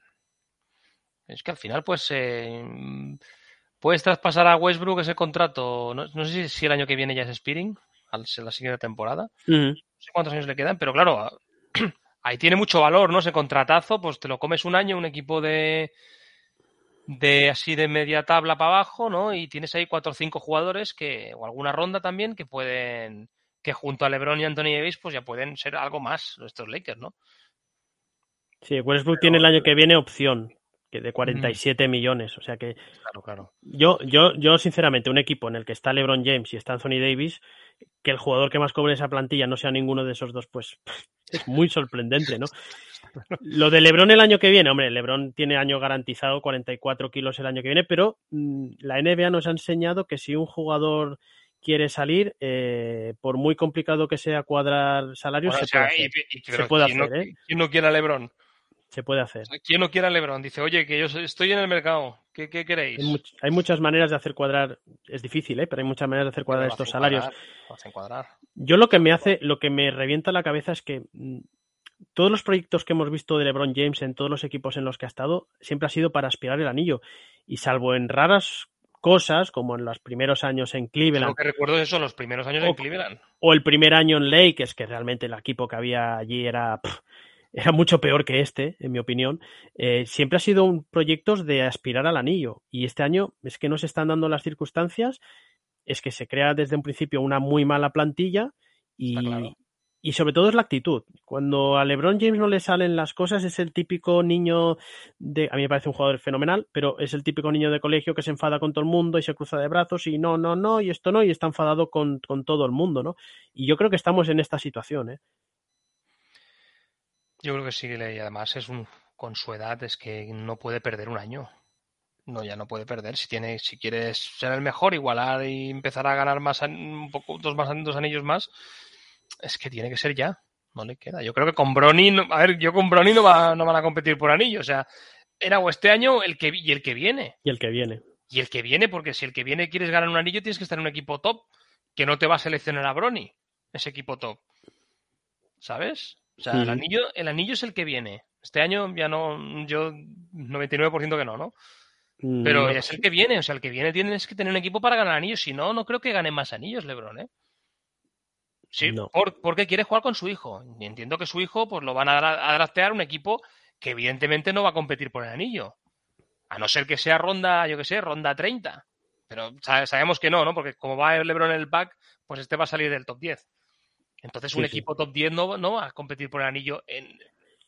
Vamos, que yo, yo pienso que un LeBron con... que tendría 39 años y Brony, no sé, al equipo que te date, pues no lo va a Brownie. hacer cam- Brownie, no lo va a hacer, no lo va a hacer campeón. Entonces ahí eso yo creo que le queda, le queda año que viene. Oye, ¿te lanzo otra o qué? Yo te quería hablar, Ah, te lánzame tú, sí, dime, sí, dime. te quería lanzar otra del oeste, Va. porque ayer hubo partidazo y sé que tú los has criticado este año, que te parecen decepción, entre comillas, y quería hablarte de Utah Jazz. Sí, sí. De Utah Jazz, porque llevan unos. Han, ganado pensando lo mismo. clave. Le ganó a Dallas, ganaron ayer a, a Phoenix Suns, en Phoenix, ganaron a. Warriors, Pero dilo todo. dilo ganaron todo, a. Denver. Dilo Cuidado, todo, ¿eh? hombre. Dilo todo, no seas así. Ganan sin Chris Paul. Van a ganar ayer sin Chris Ganan sin ayer. Bueno, No estaba, bueno, no estaba ni está hasta Por eso- seguramente. Pero por eso te he dado, te he dado más equipos, ¿no? Que llevan, que llevan buena racha Utah Jazz. ¿Te los crees o sigues No. sin creértelos? No, no, no. Seguimos sin creernos, ¿no? No, yo me los creía que pudiesen hacer, fíjate, ¿eh? tenía muy claro que iban a hacer una grandísima temporada regular y que podían aspirar al puesto uno del oeste, porque es un equipo que trabaja muy bien en la temporada regular. Y están cuartos, les ha adelantado Memphis Grizzlies y, Sí. y a ver si no tienen alguna sorpresa más, ¿no? Eh, ayer el partido que juegan en Phoenix es un buen partido, pero claro, es que está condicionado porque falta el mejor jugador del otro equipo. No obstante, ayer, pues seguimos viendo pues más de lo mismo. Para mí, mm, mal. ¿Tú crees Mal, que mal Utah, Utah es un equipo que se le ve venir? Y Sí, sabes cómo contrarrestarlo, ¿no? Sobre todo cuando está Gobert en pista, ¿no? Es muy... sí, y el problema es que, bueno, sí, sí que es cierto que durante la temporada, pues eh, Quinn Snyder había intentado hacer algunos cambios, ¿no? Jugando con algún equipo más bajito, incluso con Gay ahí en el 4 o en el 5, pero ayer, ayer es que cuando no está Gobert es que está Whiteside, que, Claro. que son tíos muy altos también, ¿no? Bueno, yo creo que al final este equipo pues va a llegar a playoff porque tiene jugadores muy profesionales, porque tiene a Rudy Gobert, porque tiene a Mike Conley, que son tíos muy profesionales, eh, porque tiene una gran estrella como es Donovan Mitchell, pero es un equipo que yo tácticamente no le veo ningún recorrido. Y es un equipo al que creo que se le pueden co- coger las cosquillas muy fácilmente en playoff. En una serie donde a siete partidos, donde el entrenador te puede estudiar, tiene tiempo para mirarte y tal, eh, creo que tienen Puede deficiencias. ser, ¿no? ahí. Porque ahora mismo de los seis primeros, quizá Memphis no tanto, pero Phoenix, eh, Golden State, eh, Dallas, Denver, yo creo que son equipos que en playoff te pueden dar, te pueden dar uno o dos pasos más, ¿no? Tienen como ese abanico de Sí. posibilidades más competitivas, ¿no? Que Utah, que, que es lo que, que es lo que lo que estás viendo es lo que lo que parece que vaya a ser en playoff, ¿no? O sea, ahí- quizá por ahí ahí te pillo, ¿no? Lo que quieres decir. Mm. Pero bueno, es, no sé, quizá da la quizá da sorpresa eh, Utah Jazz. Sorpresas en los playoffs siempre hay, ¿eh? Siempre hay un equipo que que. la caldera mormona, la caldera mormona también da, da juego ahí, ¿eh? Es muy difícil ganar en. ¿Tú crees que si se quedan, si se pegan un batacazo en primera ronda, eh, van a seguir en el mismo equipo Donovan Mitchell y Rudy Gobert? Yo no, yo creo bastante están durando estos equipos. Estos equipos que te los. son, son rara avis, ¿no? Estos equipos que, que te los recitas de memoria el, quin- el quinteto titular. eh, llevan años ya estos, ¿eh? Llevan, Mm. llevan cinco años o así. Sí, más o menos. Pues cuatro o cinco años con este mismo quinteto. Más o menos, ¿eh? Que cambiando alguna pieza, ¿no? Pero yo creo que ya está. Yo creo que si este año se pega, incluso si no se pegan batacazo. Parece a mí que, aunque sean semifinales del oeste perdiendo en el séptimo partido, yo creo que no les da. A estos equipos no les da. Tienen que traspasar a alguien, ¿no? ¿Y a quién traspasas? A Gobert. El mejor a. Mitchell, A Mitchell. Quizás te llegan más ofertas de Mitchell, ¿no? No lo sé, pero Rudy, te- pero Rudy Gobert te estanca más. no lo sé. Te estanca más Depende. el juego. Te estanca más el juego porque son un pivot pues de la vieja usanza. Pero veremos, es que no sé. Por ejemplo, a Dallas, ¿no? A Dallas Gobert no le iría nada mal. Imagínate Dallas con Gobert. Cualquier jugador que sepa botar la pelota, ya en Dallas ya le, ya le iría. sí. Y con a veces yo lo veo a Doncic, está muy solo, ¿no? Ya bastante mérito Sí. tiene en meterlos ahí quintos, ¿eh? Para mí es un milagro. Un partidazo a la semana. Ahora que no Mm. está mano, podemos hablar de bien. un partidazo contra, contra Warriors, ¿eh? Remontaron 22 puntos y Doncic está para, para grandes logros, para conseguir pasar de primera ronda este año de en playoff. Bueno, vamos a ver el cruce cómo es. Es que crucé Pues le toca a Memphis, yo no los lo tengo cruces nada del claro. oeste, en primera ronda, son todo, son todo eliminatoriazas. Es que son todo partidazos, ¿eh? Lo que le toca al oeste. Y el play-in. Sí, sí. No, y bien, ¿eh? Y En el este, claro, en el este, porque como ha el subido este el también. nivel, el nivel del este, pues. Yo te diría, Joder. te diría que en el Claro. oeste, yo te diría que en el oeste, pues Suns, Warriors, si Draymond juega, y hasta te diría Memphis Grizzlies, creo que podrían tener una primera ronda que serían favoritos a pasar. Luego sí que habrían unas hostias del carajo, ¿eh? Pero en el este, ahora mismo, posiblemente Miami Heat, que Quedan, quedan Puede- 20 partidos, ¿no? sí, Más o menos. sí, sí, 20 partidos quedan. 20 Si- partidos. si Nos podemos Maya- mojar ahora. A ver, ¿quién, ¿quién dices tú que se. Uy, sorpresa última hora o no? ¿Cómo ves eso? Es que como nos quedan tres minutos para que entre el invitado, a ver qué. sí, sí, bueno, tiene, Si entra tiene- puntual, claro, si no aquí nos. tiene que pinchar, tiene que pinchar ahí.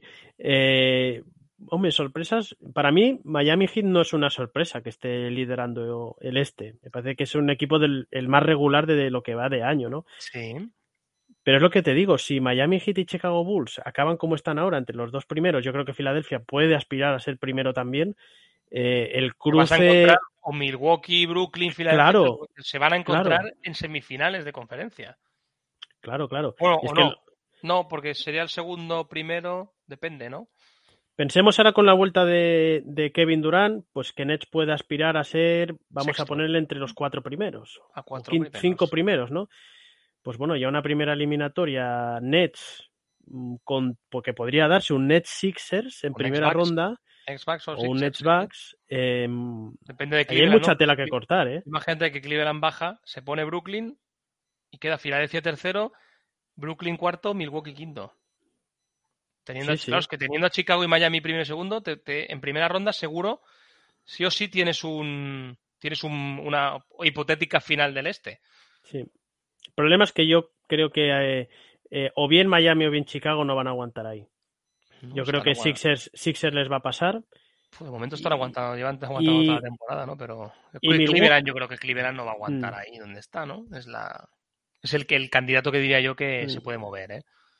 Y Milwaukee, que al final es el. Bueno, aquí estamos hablando suponiendo que los play-in los ganen los que están eh, séptimos Es que y octavos, ¿eh? es muy jodido el play-in, un partido Sí. a cara o cruz, ¿eh? Es que es muy jodido. eh, Y luego ganar, tienes que ganar dos para meterte. Y Uno, además uno, que. uno depende del séptimo, ¿no?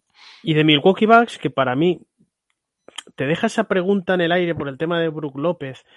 y los estamos viendo no liderando el este. Yo para mí, este equipo en playoff, pues es, va a ser igual de candidato que Filadelfia, a la mínima que estén todos bien, evidentemente, eh, pero da la sensación como que, ¿qué hacen ahí tan abajo, no? Claro. ¿Qué pasa con Milwaukee? ¿Van al tran-tran? Eh, no, quier- ¿No aspiran a darlo todo y desgastarse para ser primeros? No sé, me deja un poquito de incógnita Milwaukee, ¿eh? Están tapados, que están diciendo aquí. Alex, Sí. Ale Comando están. Sí, están de- van de tapaditos, así, bueno, no hago mucho ruido, pero a ver, están a cuatro partidos del, del líder, del liderato, ¿eh? tampoco es que están muy apretados todos, entonces no. Yo creo que están. Que están un No, poco Eric. guardando, guardando un poquito de gasolina, ¿eh? Para... Que para mí, para mí en el playoff, Milwaukee Bucks va a ser favorito a, entre los dos, tres favoritos, evidentemente, a llegar a las finales, ¿eh? Lo tengo Sí, clarísimo. el- Sí, sí, sí, sí. Pero ojo con los cruces este año, ¿eh? Ojo con los cruces que.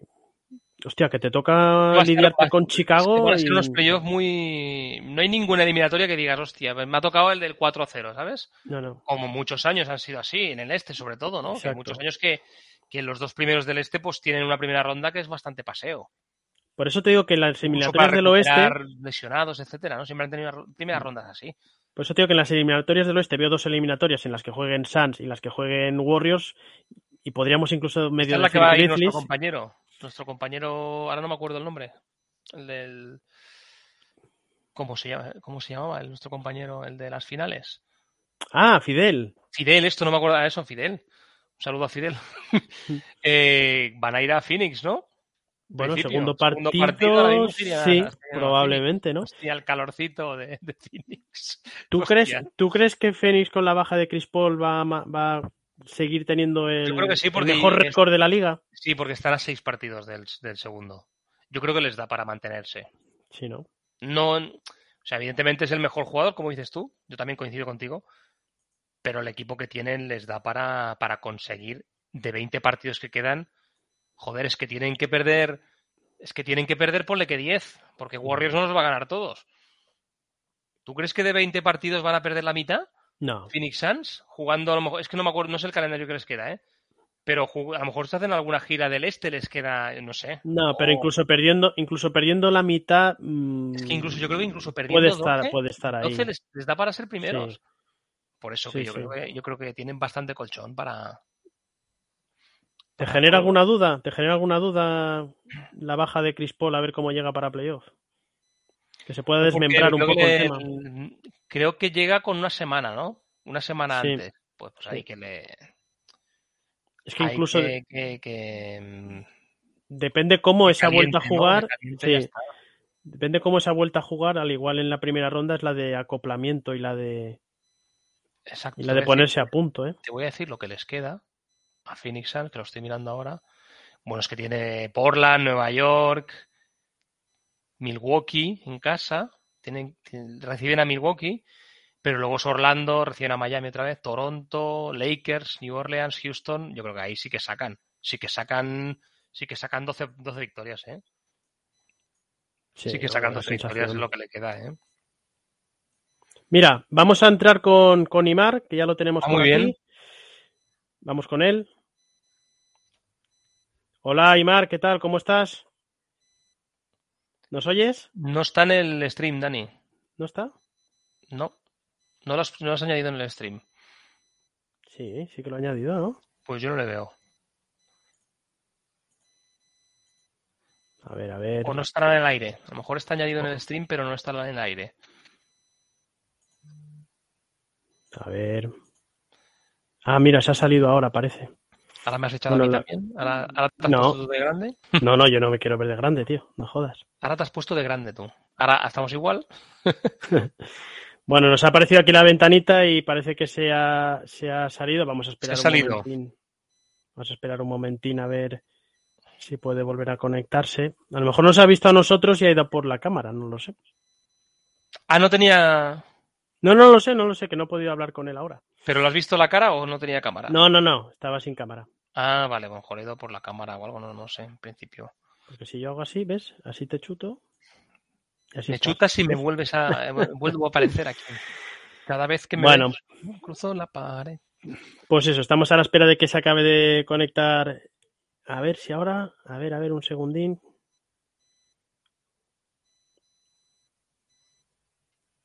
Sonido de redoble de tambores. ¿Crees que Hola, podamos... Imar, ¿qué tal? No, no nos oyes. ¿Quieres que ponga música ambiente? Hola, Imar. Hola, hola.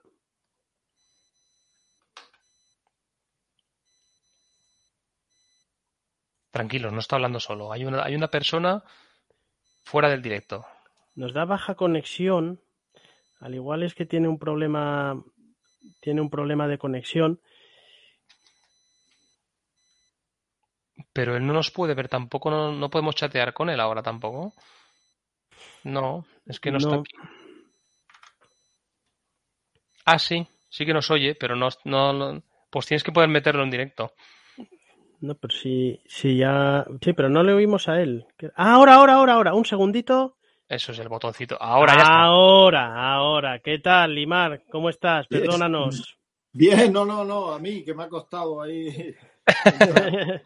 o sea que, pero bueno. A ver, te ponemos aquí en grande Aquí para que grande. te veamos Hola, ¿qué bien. tal? Buenas noches, Ibar. Buenas noches. Buenas, Imar. Nos presentamos. Aquí Dani hablándote, Sergio en, el- en la otra ventanita.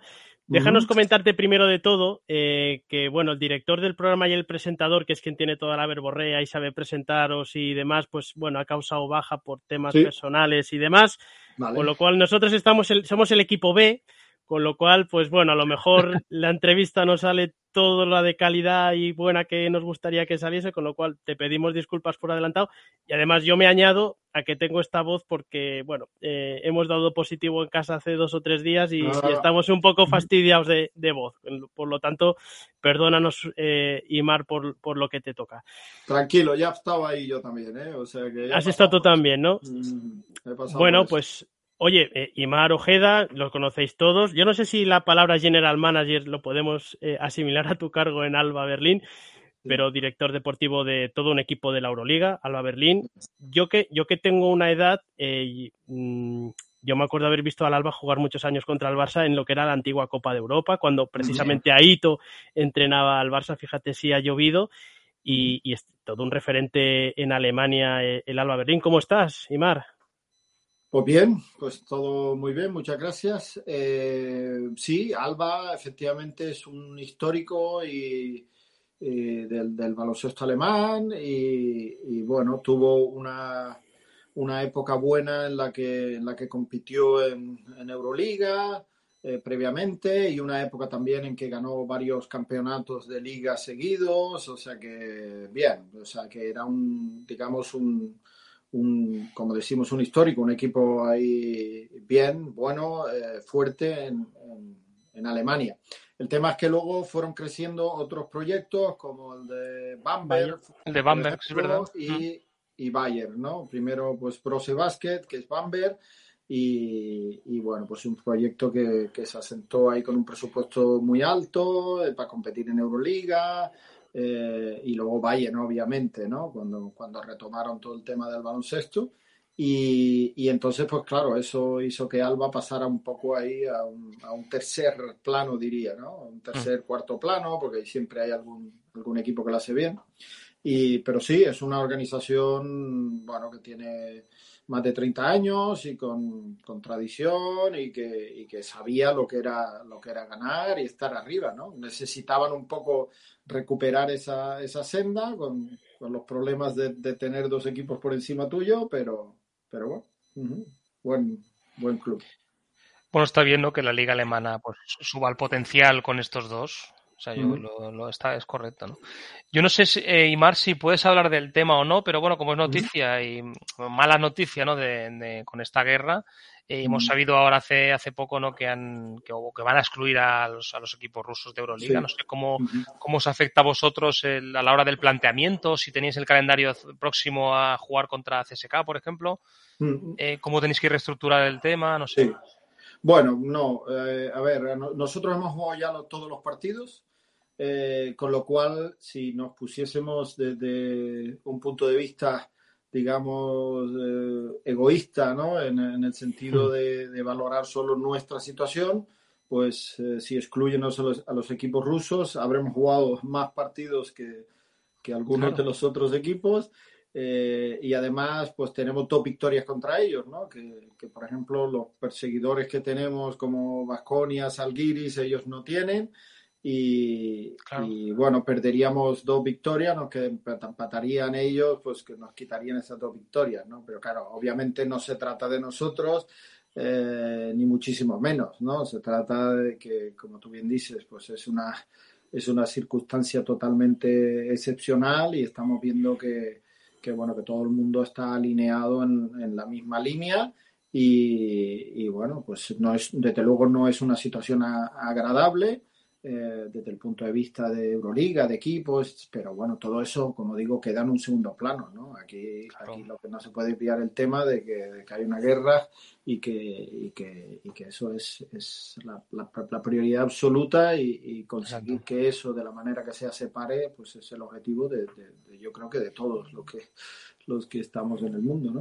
Mm. Claro. Eh, a- aprovechando este tema y, y- y antes de entrar un poco más a fondo a hablar de Alba y baloncesto en general, eh, comentabas que ya habéis jugado con todos los equipos rusos, ahora ha salido que se ha excluido a los equipos rusos efectivamente por Euroliga.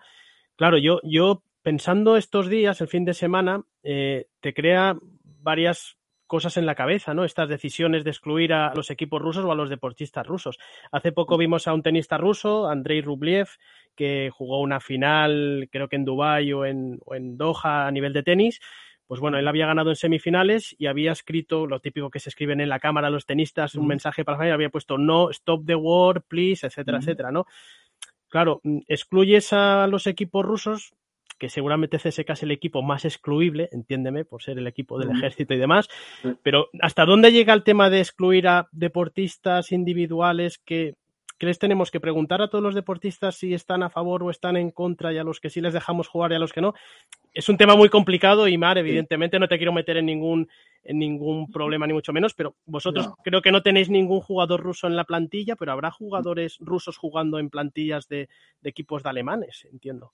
Bueno, es verdad que yo diría que en baloncesto no hay, no hay un gran número, ¿no? O sea, Rusia no suele ser de los, yo creo que de los países que exporta Muchos, muchos jugadores, ¿no? Yo creo que tienen una liga en la que jugar como local pues le da un valor importante, diría casi como, como España, ¿no? Es, obviamente España exporta jugadores porque son muy buenos y juegan al máximo nivel, eh, pero en realidad en general no hay muchísimos, ¿no? Es decir, balcánicos hay, hay muchos, serbios Sí. hay muchos en todo el mundo, por ejemplo, ¿no? Entonces, eh, bueno, yo creo que, que rusos no tanto, no me suena ninguno en la, en la BBL ahora mismo, la verdad.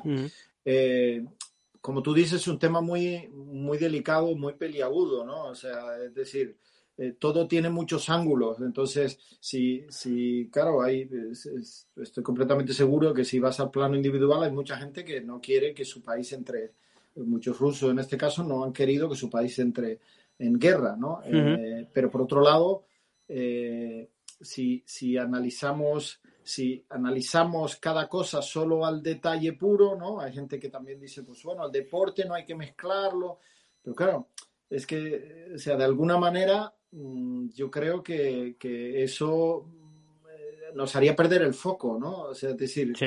¿qué hacemos? Claro. O sea, ¿qué- cuál, es, ¿cuál es la solución entonces, ¿no? Sin, sin yo estar seguro de que la solución sea, digamos, pues excluir a los equipos o a los deportistas o entiendo que, que es difícil, ¿no? Entiendo que es, que es un tema complicado, pero creo que de la misma manera que es un riesgo eh, entrar en el detalle, pues es un riesgo no hacer nada, ¿no? Y decir, bueno, pues, pues como no es, no va conmigo, no soy exclusivamente yo el que, el que estoy en la guerra, pues entonces, bueno, no sé, es un Mm. tema delicado que al final lo que creo es que perjudica eh, terriblemente, ¿no? Estamos viendo que, que- que, bueno, yo me, gustaría generalizar un poco, o sea, la, la guerra pues, está perjudicando clarísimamente a, a mucha gente, obviamente en Ucrania, de una manera, de una manera, bueno, inimaginable, ¿no? Porque no, no quiero ni imaginarme lo que es estar metido en medio de una guerra, Ujú. eh, pero también está perjudicando a, a- a- ciudadanos rusos, ¿no? De, Claro. de- de todo tipo, ¿no? Entonces, claro, es un...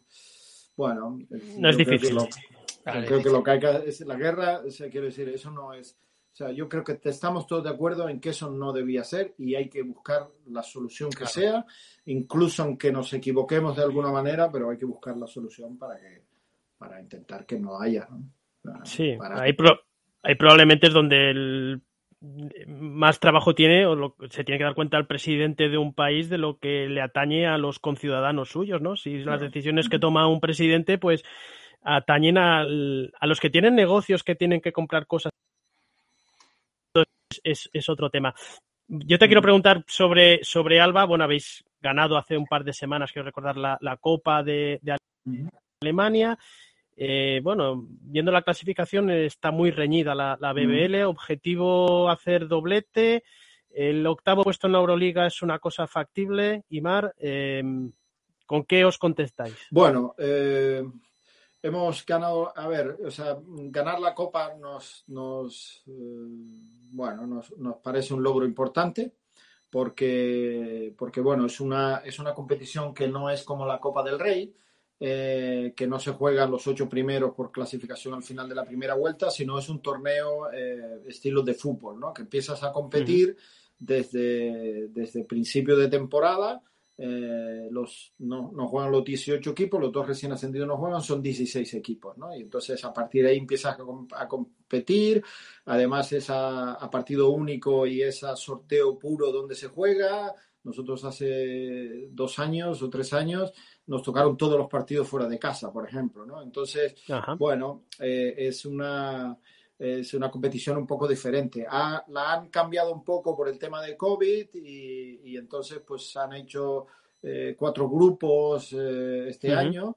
Eh, pero bueno, es una competición difícil de, de- de todo o nada, en la que, por ejemplo, Bayern de Múnich, que va líder en la liga, pues no, no llegó a, a- a semifinales, ¿no? Cayó, cayó en cuartos de final. Entonces, eh, bueno, tiene mucho valor haberla ganado y tiene mucho valor para nosotros haberla ganado porque, porque especialmente nuestros competidores, eh, lo que decían después de estos años buenos, ¿no? De ganar la liga el año pasado, de hacer doblete el año anterior, eh, bueno, pues lo que decían era que la pérdida de Aito iba a suponer que, bueno, que Alba perdiese la competitividad o, o las posibilidades de eso, pues de, ganar, ¿no? Entonces. Eh, bueno, obviamente Aito fue una parte gigante, importantísima de, de nuestro éxito en los últimos años, eh, pero lo bueno de este, de este proyecto es que pues todos lo que somos es una parte del proyecto, ¿no? Nadie es el proyecto en sí. Entonces, bueno, pues ha sido, digamos, una, un buen empujón y bastante reconfortante pues seguir compitiendo, habiendo tomado decisiones que, que bueno, que no eran, no eran decisiones comunes o, o- o fáciles en el sentido de, de un equipo de Euroliga que quiere competir al máximo nivel, pues apostar por un entrenador que era el ayudante, que no tenía experiencia como primer entrenador. Eh, bueno, pues, pues nunca es, es fácil, ¿no? Es verdad que es un proyecto que yo había planteado, o una transición que yo había planteado o previsto desde hace tiempo, ¿no? Y para eso, pues hemos ido trabajando los últimos años, ¿no? Para, para llegar a este punto. Pero que, que salga bien, digamos, porque el equipo lo está haciendo bien, es competitivo y además gane un título, pues muy bien, ¿no? Entonces, muy contentos con ese, con ese aspecto.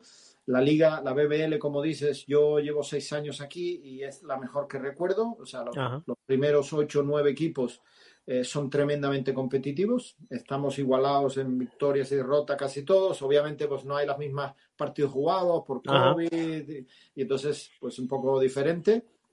Pero, pero bueno, hay, hay un nivel alto de equipos con Ulm, con Kreisheim, obviamente Múnich, con, con, con eh, Göttingen, con, con Chemnitz, eh, Hamburgo, jugando al, al máximo nivel y pudiendo ganar a cualquiera. Y, y eso, pues yo creo que está muy bien porque le da mucha emoción y uno de los, digamos, de las ilusiones que, que yo tenía viniendo aquí era intentar mejorar, o sea, que la liga mejorara, ¿no? O sea, Ujú. que, que, bueno, que fuera más competitiva y así lo está haciendo, así que nos lo pone más difícil, pero estamos muy contentos, ¿no? Y, Ujú. y realmente no- no- nos ilusionaría poder llegar a final con, con- con condiciones, ¿no? En estos años difíciles de COVID no puedes mucho hacer previsiones a largo o medio plazo porque de repente pues nos pasó a nosotros que tuvimos casos de COVID, tuvimos 12 días de cuarentena y al día siguiente pues hubo que viajar a Milán a jugar y a partir de ahí jugamos tres partidos durante cuatro semanas seguidas. Eh, entonces, claro, hay partidos que no puedes competir, ¿no? Entonces, Bueno, no puedes hacer mucho plan, pero la idea sería llegar a final de liga, intentar llegar a playoff con, con, buena disposición, intentar llegar a la final y ver si somos capaces de competirle al, al, que esté, ¿no? Probablemente Múnich, que es el equipo más fuerte. Es, es el PSG, es el, perdona, ¿eh? es, es, el Paris Saint Germain de la BPL. ¿Mete mucho sí, dinero bueno, o qué? Pues obviamente, obviamente ese, ese escudo ver, es un equipo de, de, de con, con, una, digamos, con un club de fútbol detrás. Los futboleros, claro. No, le da, le da una un, margen, ¿no? Aparte de que, de que compitan y, y, hagan bien las cosas, pues obviamente pues tienen un potencial que es, que es difícil, ¿no? Que es difícil de igualar. Entonces, bueno, ya les hemos robado dos años seguidos la liga. Bien. El año pasado pudimos, jugamos la final de Copa, pero, pero ganaron ellos y, y el año anterior nosotros, con lo cual, pues bueno, cada, cada triunfo que vamos obteniendo, ¿no? Este año la Copa y tal, pues son como pequeños robos que hacemos y, y, bien, ¿no? Y luego lo que decías de Euroliga, pues eh, queremos ser competitivos. Nosotros, eh, a priori, en condiciones normales, sabemos que es muy difícil estar en playoff, ¿no? O sea, lo, lo, lo, nos lo planteamos como medio largo plazo, ¿sabes? Nos gustaría llegar sí. a ser un equipo de playoff en algún momento. Eh, y si hubiésemos sido capaces de, de mantener a jugadores que como los que hemos tenido, ¿no? Yo a veces me pongo a pensar si hubiese una plantilla con Marius Grigonis, Simone Fontecchio, eh, con, con, Martin Hermanson, con mm. Jason Granger, ¿no? O sea, bueno, pues igual, igual teníamos más posibilidades, pero bueno, eh, estamos con la ilusión de mejorar cada año. El año pasado conseguimos 12 victorias, este año estamos ya con 8. Bueno, nos hace mucha ilusión intentar llegar a eso. Eh, ahora si la cosa cambia, pues tenemos dos victorias menos, con lo cual habrá que replantear, pero bueno, la idea es ir haciéndolo cada año un poquito mejor y, y ver si somos capaces de, de, llegar algún día a los playoffs, ¿no?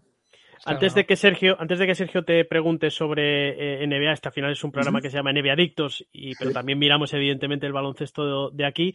Eh, te quiero preguntar por el estado del baloncesto en Alemania. Eh, uh -huh. Evidentemente el fútbol es imbatible, en cualquier sí. país, salvo en algunos países específicos, podríamos entrar a lo mejor en Eslovaquia, precisamente, ¿no? Sí. Eh, pero, pero en Alemania el estado de, del baloncesto. No sé si podemos decir que es el segundo deporte del país, si hay otros deportes de invierno que a lo mejor ahora lo hemos visto en las Olimpiadas están por encima. Y te quiero preguntar por una figura. Dirk Nowitzki. Eh, mm. ¿Lo consideran en Alemania Dirk Nowitzki como seguramente lo consideramos en el resto de Europa como uno de los mejores jugadores de la historia europeos? ¿O mm no lo comparan a grandes, me imagino, jugadores de fútbol que haya tenido Alemania. Eh, ¿qué, ¿qué, nos puedes contar? Bueno, eh, me gustaría decir que sí, que es el segundo deporte, pero lamentablemente no lo es. Eh, fútbol, obviamente, es el primer deporte.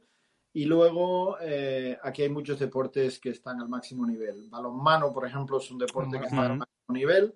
Sí. El, el, hockey hielo es un deporte que está al máximo nivel. Y el voleibol también es otro deporte al máximo nivel. Aparte de los individuales, como ha visto, los deportes de invierno, y, sí. pero luego los deportes de atletismo, por ejemplo, ¿no? Es una, son disciplinas que están eh, bueno, pues tremendamente eh, desarrolladas y, y, con mucha gente, ¿no? Entonces, lo, lo bueno es que el baloncesto ha ido creciendo cada vez más. Eh, el cambio de reglas porque había no había limitación de, de, jugadores extranjeros aquí hace años y la mayoría de los equipos pues, jugaban todo con extranjeros, con americanos. El cambio a seis alemanes y seis eh, de, de, cualquier nacionalidad, pues yo creo que ha cambiado eh, significativamente el, el, curso del baloncesto en Alemania porque ha potenciado mucho más que, que ya no solo que la gente lo quiera ver eh, de otra manera, sino que además los jugadores entiendan que pueden dedicarse a jugar a baloncesto, cosa que antes eh, pues ni, ni, se planteaban ellos jugar a baloncesto de manera profesional, solo unos cuantos. Eh, y creo que eso ha ayudado mucho, ¿no? Entonces, eh, bueno, es un deporte que está creciendo y luego depende de las ciudades, ¿no? O sea, en Berlín hemos conseguido que sea probablemente el segundo deporte en, en, en, en asistencia de público, ¿no? Uh -huh. De fútbol eh, y muy igualados ahí un poco con el hockey, con el hockey hielo. Eh, eh, pese a que el equipo de balonmano ha sido campeón de, Europa y el equipo de voleibol también, o sea que, que tienen mucha afición, pues hemos conseguido que el, que el, baloncesto sea un poco el segundo deporte aquí, ¿no? Y pues Berlín es una ciudad grande y, y muchas veces cuando hablo con, con gente de otros clubes o españoles y tal, entonces, bueno, achacan un poco, es claro, es que en Berlín pues es un poco más fácil y tal. Yo decía, pues, todo lo contrario, Al porque revés. es una gran ciudad, pero claro, mm, tienes a un tío que tiene un dinero, lo que sea, 40 euros en el bolsillo para gastar un fin de semana, eh, y tienes que convencerlo de que lo gaste en baloncesto en vez de en fútbol, que tiene dos equipos de primera división, Claro. en hockey y hielo, en balonmano, en voleibol, en eh, atletismo, pero no solo eso, en hay eh, dos, o sea, hay, hay óperas, ¿ok? Hay ballet, hay, bueno, todo tipo de filarmónicas, hay todo tipo de una oferta cultural que, que claro, Claro. Que, que tienes que, que trabajártelo bien, ¿no? Entonces, Mm. bueno, pues, pues depende. Hay, hay ciudades en las que hay, bueno, pues otros deportes, pero bueno, va creciendo y está, está bastante bien, ¿no? Está bastante bien. Y respecto a Novitsky, es, es una leyenda aquí. O sea, Sí, ¿eh? Los alemanes pues, son muy deportivos, respetan mucho el, el deporte y a los deportistas, eh, sin, eh, digamos, permitir excentricidades o, o tratos de, de favor o lo que sea porque sean deportistas, ¿no? Para eso son muy, muy exigentes, ¿no? Pero, pero sí que, que, bueno, que tienen mucho respeto y Novitsky es, es una leyenda absoluta. Es, no sé, te diría que es, que es lo que nos pasa a nosotros con Gasol, por ejemplo, ¿no? Entonces, alguien que, que para ellos ha supuesto, bueno, una bandera en, en- en- en el cambio de, de, de- de- de- de- de lo que es el, lo que era el baloncesto antes y después, en- en, bueno, en reconocimiento, en todo. O sea que sí, sí, está muy reconocido, está muy reconocido. Vale, Sergio. Yo te quería preguntar, como ha dicho Dani antes, por tu etapa en Atlanta, en, la- en la. NBA. Eh, Un poco cómo eran tus funciones de scouting y sobre todo tengo la curiosidad de qué diferencias hay respecto al baloncesto europeo en temas estos de gestión de scouting. Si te dicen, no, tenemos que buscar más que nada este tipo de jugadores, cosa que en, en Europa no harías nunca, no buscarías ese tipo de jugadores, ¿no? ¿Cómo, era un poquito el... Bueno, eh, pues mira, yo mm, siempre lo digo, me considero muy afortunado porque viví una etapa en NBA que fue, bueno, fue, fue muy gratificante. Eh, llegué a una franquicia eh, como Atlanta que estaba en reconstrucción, que eso es bastante habitual en, Sí. en las franquicias americanas. Y bueno, pues llegaba un, un GM nuevo, que era Danny Ferry, assistant GM, que era Wes Wilcox, que era el que, el que me conocía de, de muchos años, como él, él me dijo, de verme en canchas haciendo scouting. Y una vez nos presentaron, cuando él era Advanced Scout de, de Cleveland. Y, y bueno, pues él, él, bueno, siempre decía eso, ¿no? Que me veía ahí en Showcase. Recuerdo uno en Orem en 2009, en el estado de Utah, que fue en plenas navidades y, y que no fue ningún, ningún otro eh, directivo de ACB, director o scout o director deportivo de ACB. Yo era el único allí, menos 15. era un- eh, bueno, fue una cosa ahí un poco, eh, digamos, bueno, eh, y, y, y- estaba, ¿no? Y pero ¿qué haces aquí? Digo, pues que tengo que ver jugadores, porque si no, para el Gran Canaria yo o vengo a mirar o, o no tengo posibilidad, ¿no? De fichar buenos y tal, ¿no? Así que, así que bueno, eh, eh, él cuando entra, pues me dice que, que quiere contar conmigo y tal. Y, y tuve mucha suerte, fui muy afortunado porque era un grupo muy pequeño, ¿vale? O sea, es decir, el, el front office en aquella época, cuando yo entré, eh, voy a contar rápido, éramos seis. Y luego eh, pues se unió otro más al año siguiente, éramos siete y tal. Pero, pero éramos seis, o sea, imagínate, ¿no? GM, assistant GM y, y- cuatro más. Entonces, pues mm, fue muy gratificante porque compartíamos todo, ¿no? Éramos un poco todo partícipes de todo. Eh, pues mi labor era, era el scouting internacional. eh, y, o sea, director de Scouting Internacional. Y, y bueno, pues, pues eh, obviamente, pues tuve mucho que abarcar al principio. eh, A Tavares y- te, te llevaste. Sí, sí, sí, pues estuve, bueno, claro, para los drafts de aquellos años, pues cogimos a Tavares, eh, bueno, también se- a, a Lucas Nogueira, eh, elegimos a Marcus Ericsson, a Dimitris Agravanis, bueno, estudiamos a muchos Moutier, había muchos, eh, Ah, claro, muchas, claro. sí, sí, muchos, todos esos años de draft y tal.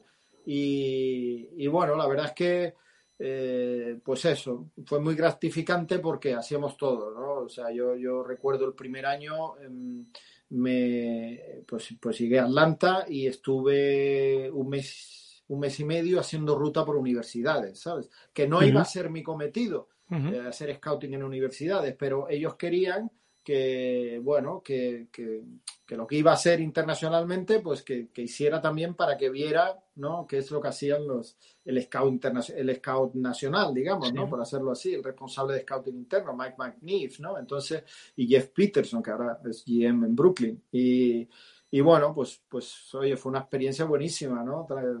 Ahí por universidades, viendo, eh, y aquello además es otro mundo, ¿sabes? Llegas de allí como un equipo de, de, de- como el scout de, de un equipo de NBA y claro, tienes allí un parking, yo cuando llegué, recuerdo que llegué a Michigan, que hay un parking con mi nombre y tal. La plaquita, la plaquita. Sí, sí, ahí pum, ponía, llegabas allí, tu cartelito, agua, tal, el plan de entrenamiento. Ese es otro mundo. Es que es O otro sea, que una cosa, entonces, bueno, pues, pues lo disfruté mucho, la verdad, porque eso, bueno, el draft, lo del draft fue, fue impresionante, ¿no? Entonces éramos pocos, bueno, luego, luego lo hablamos si, si quieren, pero, pero fue muy gratificante. Ya digo, mi- mi- mis tareas eran las de Scouting Internacional, y en cuanto al perfil que preguntabas, eh, es verdad que no hay un perfil espe- especial, es que no es que digan, oye, es que nosotros necesitamos un, un- jugadores de este estilo, que eso, por ejemplo, yo creo que en Europa se da más, ¿no? En función de los equipos. Yo, por ejemplo, tengo más o menos un criterio de, de estilo en cuanto a jugadores, ¿no? Ellos no es tanto así, ellos tienen que, que, que, bueno, que valorar a todos los jugadores, independientemente que luego al final digan no es un buen fit, ¿no? Para nosotros, no encaja perfecto en lo que nosotros queremos, nuestro estilo de juego y tal. Pero la NBA, o sea, los- las franquicias de NBA no se pueden permitir, eso es lo que les mata, no se pueden permitir eh, que haya un jugador bueno que ellos no hayan analizado. Se pueden permitir el decir, pues lo, lo conocemos perfectamente y hemos decidido que no. Y a lo mejor nos equivocamos. Pero no puede ser que, oye, ¿este quién es? De repente es una Pues eso, eso es eso muerte Esto ya, es sí. Muerte total, ¿no? Entonces, entonces claro, entonces Claro, sí claro. que, bueno, sí que tienen un- una, una serie de criterios como criterios atléticos, criterios, digamos, de inteligencia, criterios de, bueno, de- de trabajador, de ética de trabajo, pues todo, todo el espectro amplio, ¿vale? Porque tienes que analizar a todo el mundo, aunque no te guste, aunque consideres que, que no es para ti, el trabajo hay que hacerlo, hay que presentarlo y luego hay que valorarlo. Y dentro de esos análisis eh, también está el saber de qué pie calza ese jugador en cuanto a temas. Aquí lo decimos mucho, ¿no? Y en las retransmisiones NBA se dice mucho cabeza loca, que si tuviese la cabeza más entrada. Eso también a esos niveles también intentáis saber, hay este jugador que nos puede dar problemas, pues no lo sé, a nivel de salir por las noches de clubes de no sé qué, de relaciones con amigos eh, raras. ¿Eso también lo analizáis en ese, o lo analizabais en ese momento? Totalmente, Totalmente. total, absolutamente. O sea, hay una parte importante que es lo que ellos llaman Intel, ¿no? Que es, eh, yo creo, si no me equivoco, creo que, que incluso es un término que utilizan en, en, en- el, en el campo militar, ¿sabes? O sea, para Hmm. inteligencia o no sé qué. tal. Eh, y, es, y eso es fundamental, es una parte importante de todo el proceso y ellos están, bueno, pues te, te tienes que estar muy pendiente de conseguir eh, información eh, personal de, la gente a todos los niveles, ¿no? Es que por eso eh, internacionalmente pues tienes que, bueno, pues tienes que, aparte de los entrenadores que tiene, a gente de su entorno, a entrenadores que ha tenido los años anteriores, y, ahí hay toda una, batería de, de preguntas y cuestiones eh, respecto a si, bueno, cuáles son los hábitos de, de salir por la noche, de, de si beben, si fuman, si, bueno, es un poco eh, todo, todo. Es, es hasta hasta el grupo sanguíneo. Sí, que ver sí, ahí, sí, claro. Ellos Es que necesitan, o sea, necesitan toda la información, ¿no? Yo les digo, eso en Europa es mucho más difícil, ¿sabes? Eso yo- en Europa, en, en Estados Unidos el sistema está un poco más claro, ¿no? Las Claro. universidades, pues en las entrevistas y, y, bueno, ya todo el mundo sabe que te va a hacer eso, ¿no? En Europa, pues un poco más complejo, ¿no? Hacerle complejo porque no sabes cómo se te va a adaptar a, por ejemplo, a Alemania. A lo mejor fichas a uno de no se adapta a la cultura alemana. Puede ser, claro. es Sí, que es sí, sí. complicado, ¿no? Es más complicado. Sí, no, no, ellos, así como, como que ellos necesitan saber esa información, yo creo que luego ellos no son tan, eh, o sea, la tienen en cuenta, pero confían mucho más en que su, eh, vamos a ver, que su eh, capacidad de manejar ese tipo de jugadores, porque lo que, lo que decía Dani antes, ¿no? Es que, es que hay cabeza loca y tal, sí, pero ¿cuántos tienen? Hay muchísimos, ¿no? Hay, Sí, Claro, claro, del máximo nivel que tú dices, qué pena este tío, ¿no? Si fuera y, y es problemático aquí y allí. o- ellos son capaces, digamos, de, de- bueno, de arriesgarse más, diría, que la mayoría de los clubes europeos, porque a los clubes europeos, pues eso le, le significa, te equivocas con alguien que, que no te sale bien por temas, digamos, de carácter y, bueno, te, te puede fastidiar toda la temporada, ¿no? Y ellos yo creo que como manejan la situación diferente, pues, pues les importa un poco menos, pero sí que quieren saberlo antes de fichar a cualquier jugador, ¿no? Está claro. ¿Dani? Sí, y eh, aprove- yo, yo te habíamos prometido, perdón, estaba mirando la hora y te habíamos dicho 25 minutos de Tranquilo. entrevista. Tengo Eh, tiempo, me, tengo me sa- tiempo. me sabe mal porque debe hacer frío también por ahí en Berlín ahora para salir luego para ir para casa, ¿no? Eh, No sé si, bueno, eh, porque te estoy viendo ahí. porque- sí, me ha pillado porque tenía lío aquí en la... en- Hombre, yo, yo le quería preguntar por si la jugada de atrás si era, La era pizarra para que el hay dos, Sí, si era sí, para sí. el 2 o para, para el 4 abierto, que he visto que Es tenía la- ahí, ¿verdad? es la- la- la- la Pero nos callamos, nos callamos por si acaso es una, es una jugada de, de Euroliga. Es la, la oficina de entrenadores de cantera, o sea que no me. Ah, bueno, no la pasa mía, nada. La, la mía la tengo arriba, pero me ha pillado aquí debajo. Digo, mira, aquí Vale. ya me siento. Ahí es donde tienes puesto los nombres de los del año que viene, los ahí, futuros ahí, jugadores sí, sí, en la de arriba, mía. ¿no? En esta. Eso lo tuya, tengo en ¿no? la mía, por eso no he ido a la mía. por Vale, eso muy no he bien. ido a la mía. Sí, Eh, sí. Pero no, tranquilos, tengo tiempo, ¿eh? O sea, No, no, que nos sabe mal también. Eh, eh, un par de cosillas. Em, sí. Jugadores NBA que vienen a jugar a Europa. Eh, aquí parece que tenemos en la cabeza eh, que todo lo que viene de la NBA a jugar a Europa, pues tiene que ser la leche y lo tienen que reventar. Y parece que el que venga que ha jugado unos años allí, eh, aquí lo vaya a petar. Y no tiene por qué ser así. Hay casos que sí que pasa y hemos visto dominar Europa, como lo puede haber hecho Shane Larkin el año, que, el año pasado ganando la Euroliga con Efes o con. Anadolu. O lo vimos hace unos años con Ekpeudo, pivot de Fenerbahce que dominó, podríamos decir que también dominó, de- eh, dominó en Europa. Son jugadores que en la NBA, pues uno era base suplente en Boston y el otro, pues no es que jugase grandes minutadas ni llegó a ser titular Udo, pero que vinieron aquí y se adaptaron muy bien. Por otro lado, tenemos a jugadores que vienen aquí, por ejemplo, pienso en Derrick Williams, que estuvo en Valencia, que ahora creo que ahora anda por Maccabi, me parece Sí. un jugador con un número muy alto del draft, que al igual teníamos unas expectativas muy altas, y bueno, el, el hombre lo, está, lo hace bien, evidentemente, es un jugador profesional y demás, pero seguramente no es lo que esperábamos. O el caso de OJ Mayo, un tío que también salió con un número muy alto del draft y anda por Kazán jugando, pues bueno, bien, pero sin ser el dominador que hemos visto en otros jugadores. A la hora de cuando nos vienen estas oportunidades, entendemos que estos jugadores vienen aquí porque seguramente cobren más que lo que podrían conseguir en sus contratos de NBA. ¿Les veis que son jugadores que se piensan que nosotros estamos a un nivel inferior y que van a dominar y que son los mejores y te miran por encima de- del hombre? Me imagino que habrá de todo. O hay también los casos como estos que se han sabido adaptar y que no creo que tengan intenciones de volver a Europa. Eh, perdón, a. Estados Unidos. Sí. Bueno, yo creo que hay diferentes perfiles, ¿no? Eh, eh, cuando el perfil del jugador que viene, porque hay números altos, como tú decías, Terry Williams, pero claro, que eh, eh, Greg Monroe estuvo en, en Múnich un Exacto, año, también. eh. Anthony Sí. Bennett, ¿no? Está, está por Europa un poco, bueno.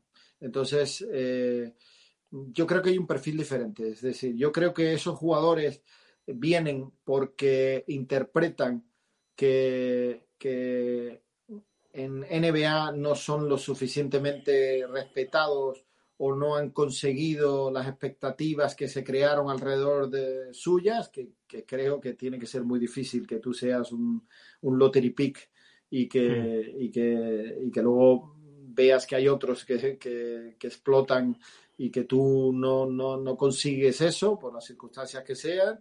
Eh, y creo que en un momento dado, pues, pues bueno, deciden, deciden intentarlo en Europa eh, por eso, porque consideran que allí pues no son lo suficientemente respetados. Eh, yo creo que, que irse, o sea, aceptar un rol diferente al que les teóricamente les corresponde por ser lottery pick, pues, pues yo creo que, que igual les humilla un poco.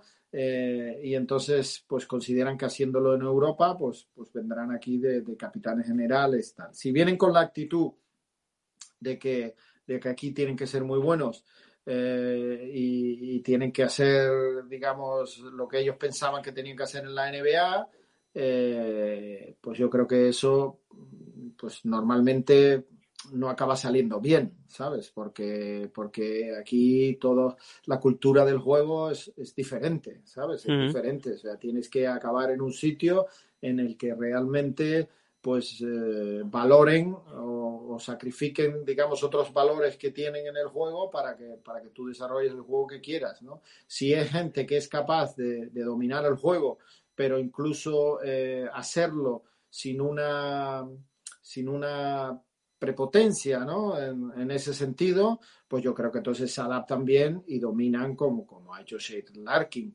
por ejemplo, ¿no? Sí. Entonces, pero bueno, hay otros que ves que van de un lado al otro, ¿no? Derrick, que está ahora, Derrick Williams, que está ahora en, en Maccabi, estuvo en Valencia, estuvo en Múnich, entonces, bueno, pues yo creo que algunos van entendiendo un poco más lo que es Europa y, y cómo se juega aquí y cuál es el rol que pueden tener y que, y que aquí van a jugar pues 25 minutos, no van a jugar 38 en la mayoría de los clubes, porque es como se juega ya en Euroliga, ¿no? Eh, Claro. Pues bueno, si son capaces de adaptarse, pues Hombre, los que bien. se adaptan se nacionalizan después.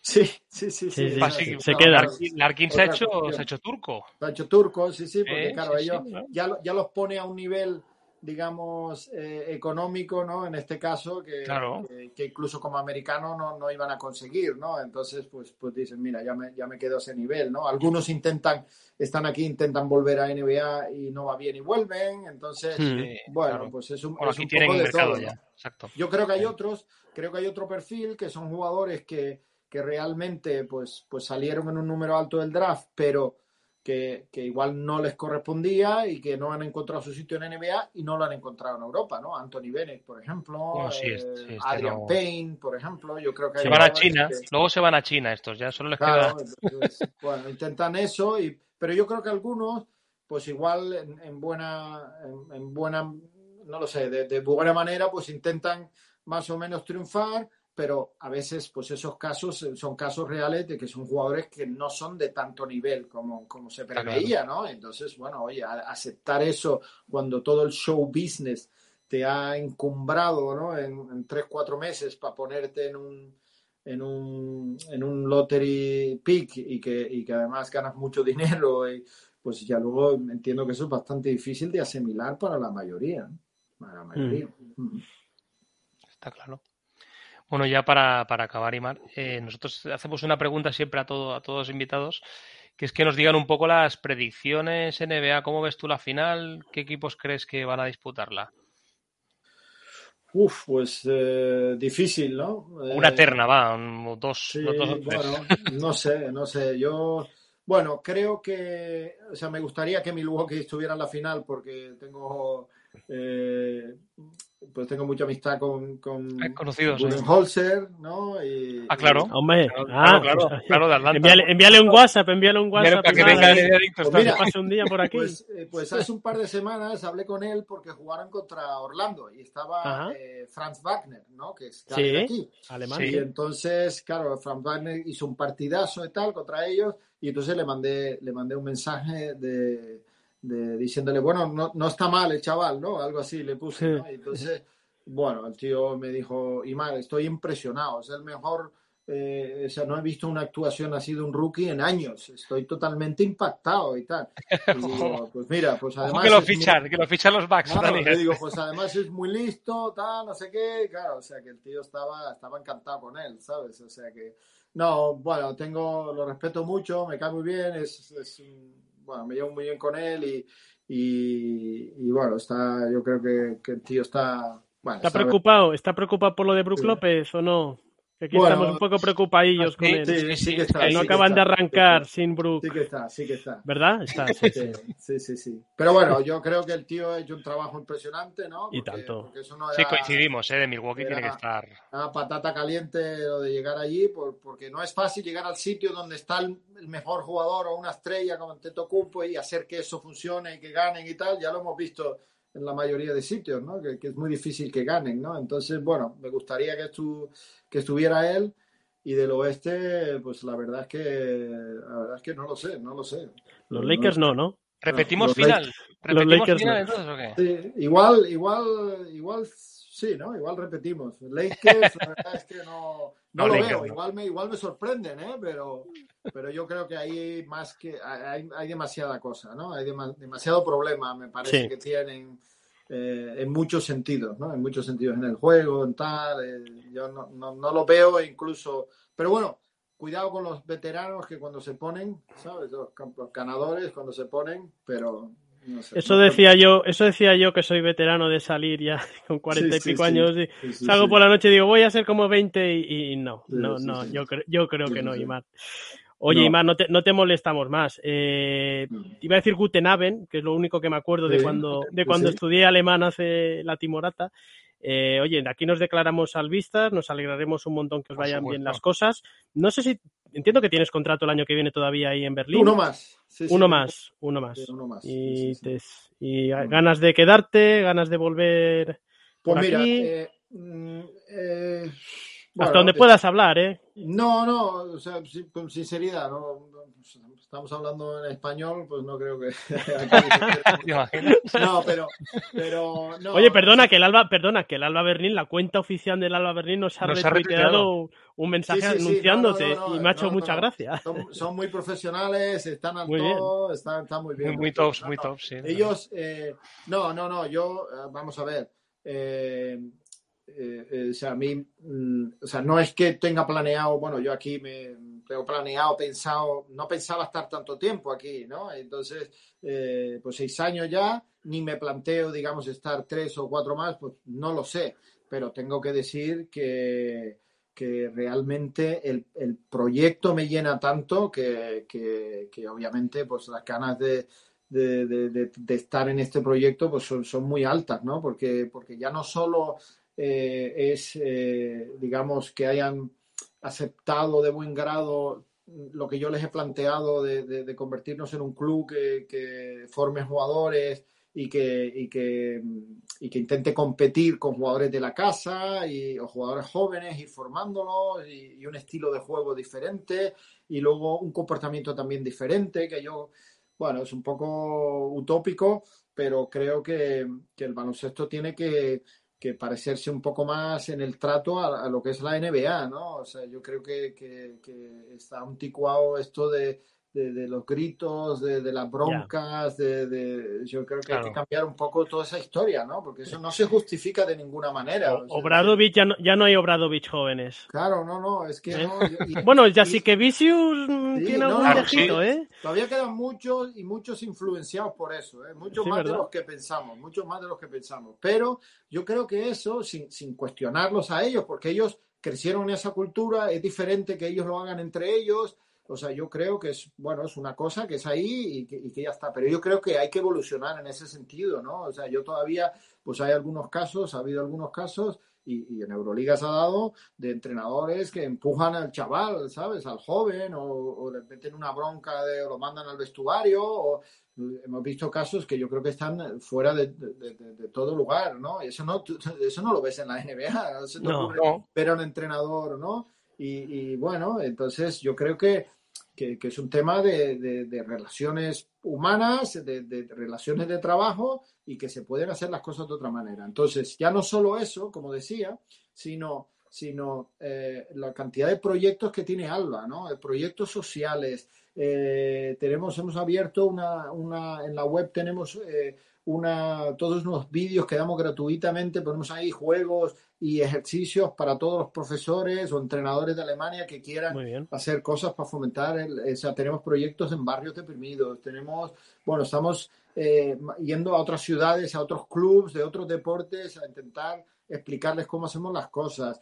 Eh, vamos, estamos potenciando ahora la, la sección femenina, ¿no? Del equipo hace Ujú. cuatro años que con la Junior ascendimos, lo hemos potenciado y estamos ahí ahora primeras en segunda división con, con siete juniors, ¿no? Entonces, bueno, pues, pues es, es tan, bueno, es tan, tan atractivo el proyecto que, que obviamente pues dan ganas de quedarse, ¿no? Luego también, pues oye, la tierra tira, ¿no? Y, Y, Claro. y sí, no sé, si hubiese ahí, Sí. bueno, también la tierra, la comida, el clima.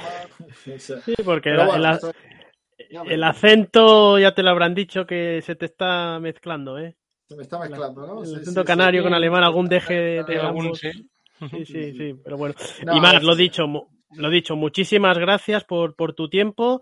Eh, como decíamos al principio de la tre- entrevista, el director y presentador, que es quien de verdad sabe de esto y lidera este programa, pues, pues no ha podido estar. Lo hemos hecho lo mejor que hemos podido. Creo que la entrevista ha quedado muy bien, Sergio. Oye, Sí, vamos a y ponernos la frase de... de- Manu, sobre todo, es prometemos volver a molestarte. Y probemos Sí, a, sí, a molestarle cuando salgáis campeones, que seguro que salís este año. Hombre, hombre, por Hola. supuesto que sí. Y más, muchísimas gracias y, y nada, que acabéis de pasar una bu- buena temporada y, y somos albistas, nos declaramos albistas desde hoy ya. Muy bien, perfecto. No, muchas gracias por, por invitarme. Yo encantado. Me, me gusta hablar de baloncesto. Me gusta. Bueno, ya ves, ¿no? Es una pregunta y me enrollo ahí como.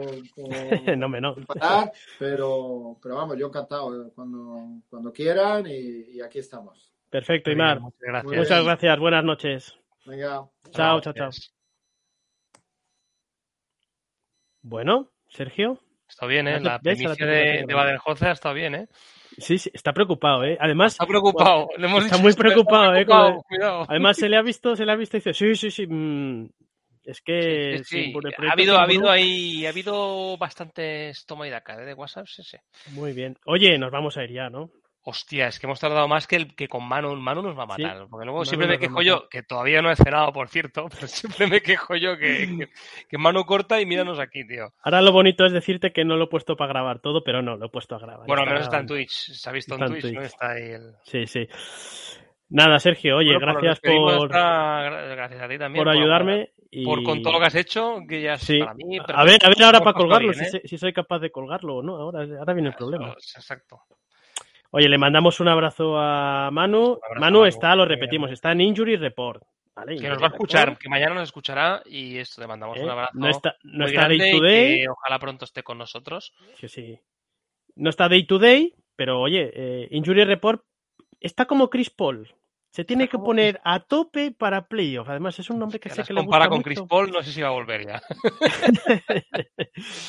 bueno, Sergio, Bueno. amigos NBA Adictos, Un placer a todos. la cantera aquí está. Venga, gracias chicos. Chao. Hasta luego.